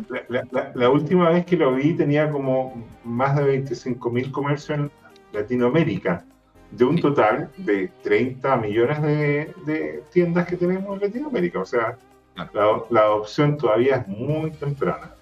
Mira, aquí como se llama, de hecho lo voy a colocar en el chat porque ahí Tonsilolito nos lo estaba pidiendo. Ahí estaría. Entonces, si es que yo coloco aquí compartir, este es, esta es la página, ¿no? Coinmap.org. es, una, plataforma que ha hecho súper fácil de utilizar. Eh, cualquier persona incluso puede inscribir un comercio, no necesita ser como el propietario de la tienda para inscribirlo. Tienes, inicia sesión abajo con alguna cuenta como Twitter, al lado izquierdo. Mira, eh, mira José Miguel, eh, coloca el, menos para que vayas eh, subiendo en la geografía. ¿Acá? ¿Dónde, lo busco? Eh, ándate a la parte del mapa y coloca menos, como para que te muestre la ah, perspectiva agregada. Mira, mira. Ah, ahí aparece, aparece la cantidad agregada, ¿te fijas? ¿Ya? Parte, parte en Praga porque esto está hecho por, por Satoshi Labs, si no me equivoco, que son los creadores de la Tresor Ah. están, basados allá, entonces por eso se. ahora estaba más perdido que el Teniente Bello en la Guerra de la Galaxia. Y decía, pero ¿dónde estoy? Supone que era geolocalizado, no sé. Estaba súper perdido, claro, pues aquí estoy llegando, aquí estoy llegando a España. Allá, perfecto. vamos, a ir para allá, vamos a ir para allá. Vamos a ir para allá, vamos a ir para allá. A ver. Vamos a ver pero mira, delante tú dijiste, Jorge, que eran 25.000 comercios, ¿cierto? La última vez que revisaste. Ya, ahora están casi 30.000. Casi 30.000. Sí, yo, yo, creo que lo, lo vi en diciembre. ¿Ah? O sea, eh, eh, en, el último semestre creció. Ah, en Estados Unidos, yo creo. Pero sácale más al Zoom, yo creo, ¿no? no, no puedo sacarle más, pues no me tira más. Ahí está, puedo tirarlo más para atrás. Como me decía World Map y no me dejaba tirarlo más para atrás. Ya, perfecto. Oye, mira, qué interesante esta visión, así como más a gran.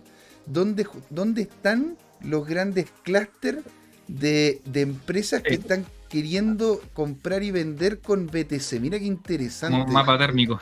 Claro, mira, mira acá, o sea, literalmente podéis ver casi toda la forma de Estados Unidos, man, así. Donde vaya a Estados Unidos vaya a tener un lugar donde comprar. Mira Europa, se ve perfectamente España acá, Inglaterra. Rusia como que tiene unos puntitos nomás. Falta igual que cargue el mapa, ¿no? ¿O, soy yo? Ahí está. Ahí, sí cargo mejor. Ahí cargo, ahí cargo. mira, po. O sea, o sea, imagínate. Y aquí, aquí tenemos el color rojo chileno. Y justo al otro lado, ¿no es cierto? Buenos Aires. Y fíjate que en esta parte de acá, esto es Brasil. Es Sao Paulo, ¿ah? Sao, Paulo, es muy potente. Todo esto, señores, cada uno de estos puntitos, cada una de estos negocios que está vendiendo es gracias y partió con esta venta de las dos pizzas que las que estamos conversando. Esto lo encuentro fascinante, fascinante. Ojo, lo único que hay que tener ojo es que la, plataforma no es 100% eh, fidedigna porque en el fondo eh, la, plataforma se actualiza porque la comunidad local actualiza la plataforma. ¿ya? no es que alguien esté buscando activamente diciendo, ah, mira, este está afectando. lo De hecho, búscalo al Alcázar. ¿Está el Alcázar ahí? Yo creo que no está. No lo estoy viendo. Nativo, no digital. A ver, era, en Providencia, ¿no? Ah, arriba. Toda nada, meto toda nada. A ver, esto, esto es Leodoro Yáñez. Más arriba. ¿Más arriba? Pues. Más arriba. Carlos Antunes. Ahí está, en Providencia tiene que subir. Ya, hacia la derecha, hacia la esquina superior derecha. Octopus Market. Ah, también está acá. Chile Vapo. Acá, doctor Vergara No te puedo creer, es un cirujano dentista, macho. Me aparece de todo, eh, tatuadores, hoteles. Ya, pero José, José Miguel, búscate al Alcázar, pues hombre, ándate al metro Arriba, tienes que seguir arriba por el río. Ah, no. sigo, sigo, por arriba por el río. Ahí, ahí está Nueva Tobalaba, por ahí. ¿Viste? No está. Nueva Tobalaba. Sube por Vitacura, sube por Vitacura. Vitacura en Comendero. No está, no está, ahí está Ebro. Mira, ahí está. Ahí está Ebro. No te muevas, no te muevas. Ahí, está, el Ebro, acá. Lo, vamos a agregar. Ahí está. Aquí está, ¿viste? Teníamos que agregarlo. Pero Palacio, güey, si lo estáis viendo, agrégate aquí, hombre. Coinmat.org. Enseñémosle, enseñémosle a la gente cómo se agrega, po, ¿no? Hagamos, agreguémoslo nosotros ahora, po, ¿no? Dale, dale, a ver, ¿cómo lo hago? ¿Cómo lo hago? ¿Cómo lo hago? Tienes que iniciar sesión abajo a la izquierda, donde dice login. Login. Ya, con alguna cuenta, Facebook, Twitter, Google. Ah, pero es que yo no tengo, yo, es que yo no tengo esa Bueno, a ver, eh, ¿cuál podría Ya, vamos a ocupar la de Twitter, la de CryptoTime. Ya. Ya, a ver. Estoy apretando acá. ¿No pasa nada? No pasa nada. A ver, login Twitter. Ok, a ver, probemos. ¡Ahí está! Perfecto. Y yo lo quiero de. No, pues yo no lo quiero con mi cuenta de Twitter. Bueno, ya está la misma weá, ya está Twitter, ahí está. Está la misma weá, ya estamos ahí, ya, listo. Ya, entonces, ahora, hazle, más zoom para ubicar bien dónde está el, local. ¿Voy a acercarte más? Sí, a ver. ¿Dónde pusiste el dedo? Exactamente. Sí, es que no, no, me deja no puedo acercarme más. Esto es como creo Ya no importa. Entonces, ahí, en la esquina de Zurich con, con Ebro. De Zurich. con Ebro. Ahí. está ubicado el local, ¿cierto? ¿Qué hago acá? Clic derecho. Clic derecho. Add venue. Add venue. Ajá. Y ahí hay que completar esos datos. ya, entonces se llama Pala... Palacio. Al. Al. Espacio. Espacio y. Sí, no, espacio. Era espacio, ¿verdad? Sí. Al. Casar. No, no, no, no. No, es ese. No. Es SS. Al... no, KSSR. KSSR. Eso. No. No, pues de hecho yo tuve, yo tuve que cambiar el. Yo tuve que cambiar la. El, el, el flyer, pues es con A, es CASR. Ahí está. ¿Seguro? Seguro. Estoy 100% Bueno, tuve que cambiar como 27 flyers, como varias veces. Así que estoy más que seguro. Así que ahí está, pues, ¿ya? ¿Y qué? ¿Puedes ponerle categoría, no sé, restaurante? Categoría café. Café, restaurante, no sé, algo así puede salir. Eh, transporte, shopping, sport. Ah, café. ¿Ya? Y el resto lo tenemos que colocar acá. Euro, euro 2738. Euro. Espérate, ¿a dónde sale la dirección? Euro, euro. escribe. Ah, euro. No, pero con mayúscula el primero. Ya, Ebro. 2738. 2738, coma, Providencia, ¿verdad? Eh, Las Condes. No, ah, Las, Condes, Las Condes. Como una Las Condes. Coloqué Las Condes con mayúscula las dos, así que está bien. Ya. ¿Ya? Y le damos save. A ver si te deja. Ah, pero... Tengo que imaginar. Hay que completar esos datos, claro. A ver, ¿qué sale acá? Eh, ¿Qué es esto? Pero mientras, mientras yo voy completándolo, yo quiero saber. Bueno, en el fondo es, completas esto y, queda guardado ahí y después una vez que se guarda, cualquier persona lo puede ver. ¿ya? Cualquier persona puede buscar el local y ver que está ahí ubicado. ¿ya? Entonces, esta es la mejor manera de, de, ayudar al ecosistema local, a la, a la, comunidad sobre todo, a la gente que, que, que, quiere usar Bitcoin y no sabe dónde puede pagar o, o comprar cosas con Bitcoin. Bueno, si usted va pasando por la calle y dice, oye, mira, eh, acá puedo pagar esto con Bitcoin y me dicen que sí, y no está acá, bueno, usted va y lo inscribe. O le dice a ese comercio, oye, mira, aquí existe esta plataforma, eh, como está, ya está aceptando Bitcoin, entonces te puedes registrar. Y obviamente, si tienes los datos, tú te demoras, ¿qué? Un minuto, dos minutos en registrarlo, porque en el fondo, como tú ves, es iniciar sesión con una cuenta, ubicar en el mapa, llenar los datos y listo. Claro. así, así uno está ayudando al resto del ecosistema. Nosotros tratamos cada vez que podemos de mantener esta página actualizada para ir referenciando también a, las personas que nos van preguntando, oye, ¿dónde puedo usar yo Bitcoin para pagar? Eh, y, les adelanto, nosotros en la ONG incluso estamos elaborando una, una, página propia, digamos, que, que, pretende visibilizar los comercios en Chile que están usando Bitcoin en forma de pago. Que va a ser es una, una red de comercios que estamos armando. Y ahí te quedo, ¿viste? Súper, genial. Ahí yo le voy a decir al hombre que tenga que cambiar algunas cosas, porque no tengo el mail, me entendí, no me lo dejaba colocar, así que ojo, si se meten a esta plataforma y quieren ver el Palacio Alcázar, ojo, el mail no es no sé arroba no sé punto com, ¿verdad? O sea, se los comento para, que lo puedan tener ahí claro. Eh, las modificaciones tendrás tienes que hacerlas tú, porque como tú creaste el comercio con tu cuenta, solamente tú puedes modificarlo. ¡Yo tengo el poder! Eso es para tenerlo en cuenta. Maravilla. Obviamente, si quieres traspasarle el, control, había que como borrar el comercio y que ellos creen el digamos, la entrada, la, la, la, Se lo, si no, me, llaman por teléfono, chiquillos, me dan un chaguarma que está buenísimo. Y ahí, como se llama, hacemos, hacemos los arreglos. Todo lo podemos arreglar bajo la mesa con unos bitcoins o con unos chaguarmas, una, una u otra. ¿sí? O sea, imagínense, todas estas personas, todos estos comercios, justamente en este momento están ofreciendo la opción de poder hacer compras con BTC y con otras cripto ¿no es cierto? Literalmente porque alguien, alguien llegó y compró estas dos pizzas. O sea, esto lo encuentro yo potentísimo, potentísimo. O sea, es el abrir el mercado a lo que realmente es. Ahora, ya porque nos estamos acercando al final, o sea, la verdad que, no sé, estos programas cada vez me, se me salen más rápido, bueno, como que se, me, se, me va el tiempo, se me va, no, no, alcanzo como a agarrar los temas, Bueno, la cosa es, ¿cuál es el futuro? Esa es una gran pregunta para poder ir haciendo el cierre. ¿Cuál es el futuro, Miguel, de esta moneda? ¿Va a ser la par de otras? ¿Vamos a verla como moneda única? ¿Va a convivir con otras monedas más? ¿Vamos a tener la opción de poder pagar sueldo? ¿De poder comprar más cosas? ¿Poder ahorrar? ¿Países van a utilizar esta moneda como lo que antiguamente era el patrón oro. Quiero, quiero saber todo eso en un minuto. No, mentira. Yo no, yo no sé, pero yo creo que se viene la hiperbitcoinización, ¿ya? que se le llama ese fenómeno que, que, hace muchos años que se, se, habla de esto y que en el fondo es que se va a usar Bitcoin en todas partes. Claro. Eh, y en el fondo es que eh, todo el resto del ecosistema, y aquí voy a hacer, me van a acusar de maximalista y me, da lo mismo. Oh. Eh, Bitcoin se va a comer todo. no.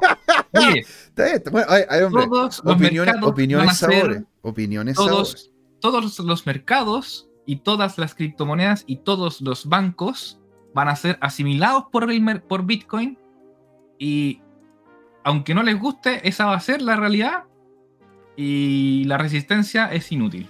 Así que acéptenlo, acéptenlo lo antes posible eh, porque vamos para allá.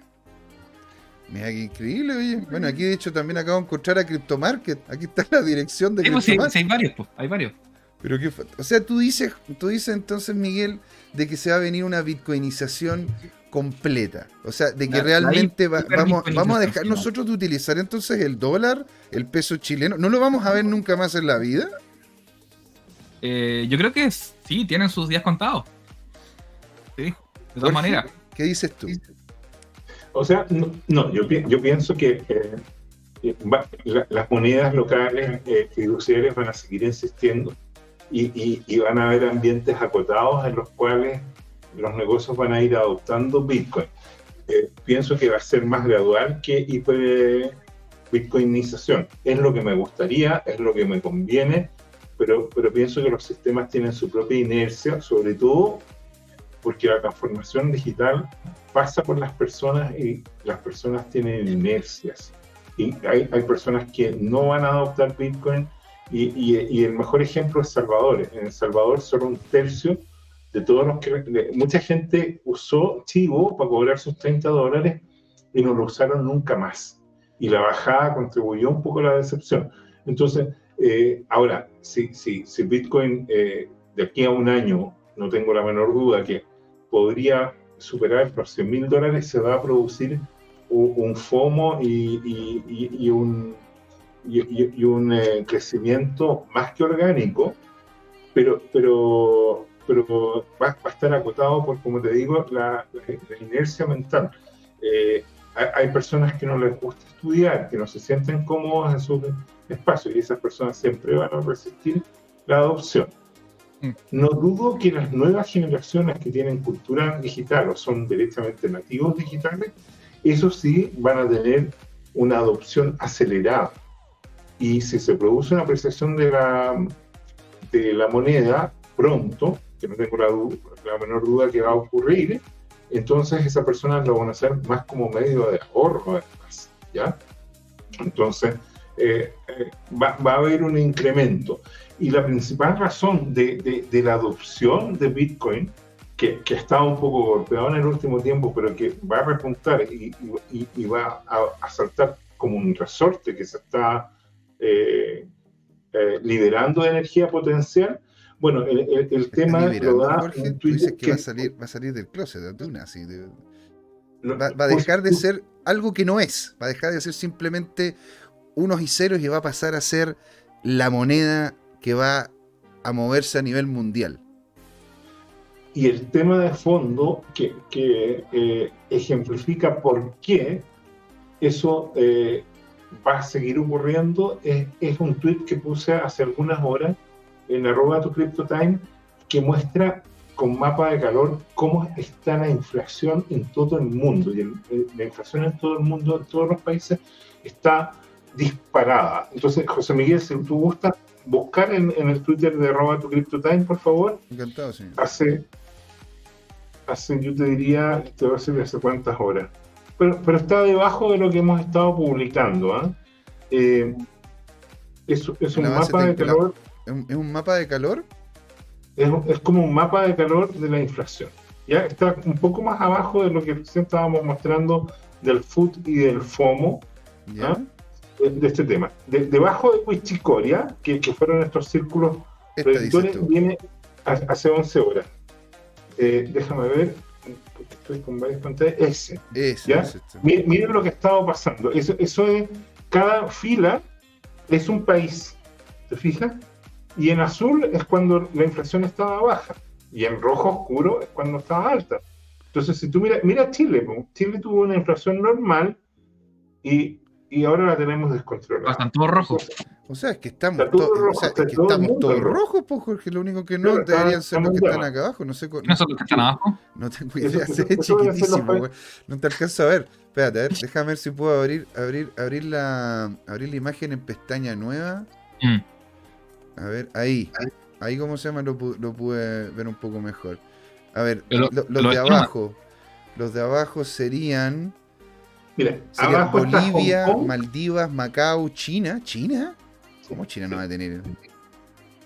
Porque está súper manejada. Ah, bueno, claro, o sea, eh, ya, ok. Hong Kong, Japón, Arabia Saudita, Vietnam, Malasia, Suiza, cacha Suiza, po. Mira, mira esta cuestión. No hay ni un color rojo, bueno, está tan, más ordenado que. hermoso Suiza. Hermoso. Bermuda, Jordania, Indonesia. Ya. Entonces, esto es lo que siempre hemos Nepal, cacha esta cuestión. Todo rojo. Oye, yo... Venezuela, weón, no tiene un. Puta, pobre Venezuela, no me cago en Dios, tío. Yo, yo, yo insisto, en el fondo, soy igual soy más extremista en, mi respuesta a la ante pregunta de cómo viene el futuro, porque cuando tú me preguntas por el futuro, yo siempre pienso en 100, 200 años más, algo por el estilo. O sea, siempre me, proyecto en lo que puede llegar a pasar. Eh, y en ese, es en ese futuro en donde yo veo el, el fondo la desaparición del dinero fiat. Eh, eh, ya, ya, estamos en un punto de declive en donde, por ejemplo, no van, no van a haber nuevas monedas fiat eh, y, las que están están cada vez más fallando. Entonces, y va a llegar el punto hasta que va, va, va a desaparecer la última, que probablemente sea el dólar. Eh, y, ahí va a, va a prevalecer lo, que es la estabilidad, la seguridad, la confianza, la transparencia, lo que provee el Bitcoin. Eh, y si me preguntas qué viene después del Bitcoin, bueno, eso es conversación para otro momento en donde el reemplazo del Bitcoin será cuando el dinero fiat esté enterrado y olvidado. Buenísimo, mi señor, y yo creo que esta es una excelente forma de ir ya haciendo el cierre, ¿no es cierto? Porque ya son pasaditas las 8, nos hemos entusiasmado con este tema. Y por eso mismo, ¿no es cierto? Les damos las gracias a todos los que están participando, los que participaron, Tonsilolito, eh, Goro 2030, Mariano, ¿no es cierto? Tonsil, como Ingrid Ingrid, sí. Ingrid, tú fuiste la que nos, estuvimos hablando al final del, tema del Pizza Day, ¿verdad? Porque, porque la verdad que quedamos en comunicarnos y no, no, pudimos pegarnos, ¿cómo se llaman los contactos? Queríamos, queríamos hablar de tu proyecto, queríamos también presentarlo aquí en CryptoTime. Así que coméntanos ahí, ¿no es cierto?, si eres tú y cómo podemos comunicar contigo. También estuvo Ignacio Tavilo, estuvo con nosotros Juan Limón, estuvo también... Eh, vamos, estoy, revisando, en realidad el chat estuvo muy activo hoy día. Eh, la verdad que, bueno, les, damos las gracias a todos, todo lo que nos están hablando aquí en Instagram, lo que nos están hablando en Telegram, lo que nos están hablando en todo el resto de las redes sociales. Estoy un poco vuelto loco, pero todo bien. Muchas gracias por haber estado ahí. Miguel, unas últimas palabras para ir haciendo el cierre. Nada, o sea, bueno, agradecido nuevamente, por supuesto, por estar acá en, el excelente programa, bien entretenido, que la paso bien acá. Eh, nada, decirle a la, comunidad que recuerden que, que, Bitcoin es, es, dinero, ya, eso métanselo en la cabeza. Aléjense ojalá del trading, que eso los distrae de lo importante. No, no, no, es entretenido, hágalo nomás. Es entretenido, es vigorizante, weón, me hace sentir vivo a mí. El trading distrae de lo importante. Que no, no hay nada más importante que el trading. El trading se, me llegó a caer la, se me llegó a caer la, el, trading envejece. Mira, tú tenés 21 años, mira cómo estás, güey. Oye, güey, tengo 18. ¿Qué te pasa, güey? 18 y medio, ¿ah? ¿eh? 18 y medio. No, eso, oye, Recuerden nomás que Bitcoin es moneda, que, tiene, tiene, que usarse si no, no es una moneda válida. Así que ese nomás mensaje. Muchas gracias por, por la invitación y, nada. Eso, sigan participando. Maravilla. Jorge, unas últimas palabras y la frase, terminando el programa. Y coman pizza. Coman pizza, siempre es bueno. Miguel, gracias por agradecer. Eh, encantado de haber colaborado en organizar un nuevo Bitcoin Pizza Day. Y a todos quienes nos acompañan en este proceso. Este menos día a, a Tomicro y, y a Camcita le, vamos a anotar una Oye, está, está Tomicro 2021 acá, que de hecho dijo que estuvo, pero estaba piolita. coméntanos, con, Tomicro, si es que estuviste en el Pizza Day piolita o estuviste acá y piolita, porque si estuviste en el Pizza Day, coño, queríamos saludarte, hombre. Queríamos verte, queríamos saber de ti. Está bien. Oye, eh, bueno, esto fue Crypto Time. ¿Por qué, José Miguel? Porque fue hora de hablar de criptos. Ahí nos vemos. Chao, chao. Lo pasamos en la raja, lo pasamos bien, echamos la talla y comimos pizza. Yo no tengo pizza, me voy a comer el, el, el micrófono. Mira. Muy bien.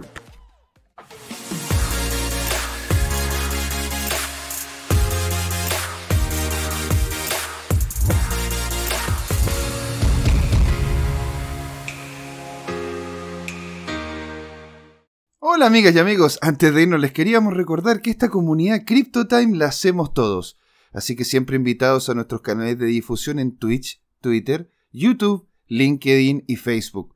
Búsquennos como CryptoTime, con I latina, así, latinos como nosotros. Los esperamos para intercambiar información, hacer nuevos amigos y conexiones en este hermoso mundo del blockchain y las tecnologías descentralizadas. Los invitamos a suscribirse para recibir información sobre nuevos episodios y les mandamos un gran saludo de acá, Jorge Gatica y José Miguel. Nos vemos.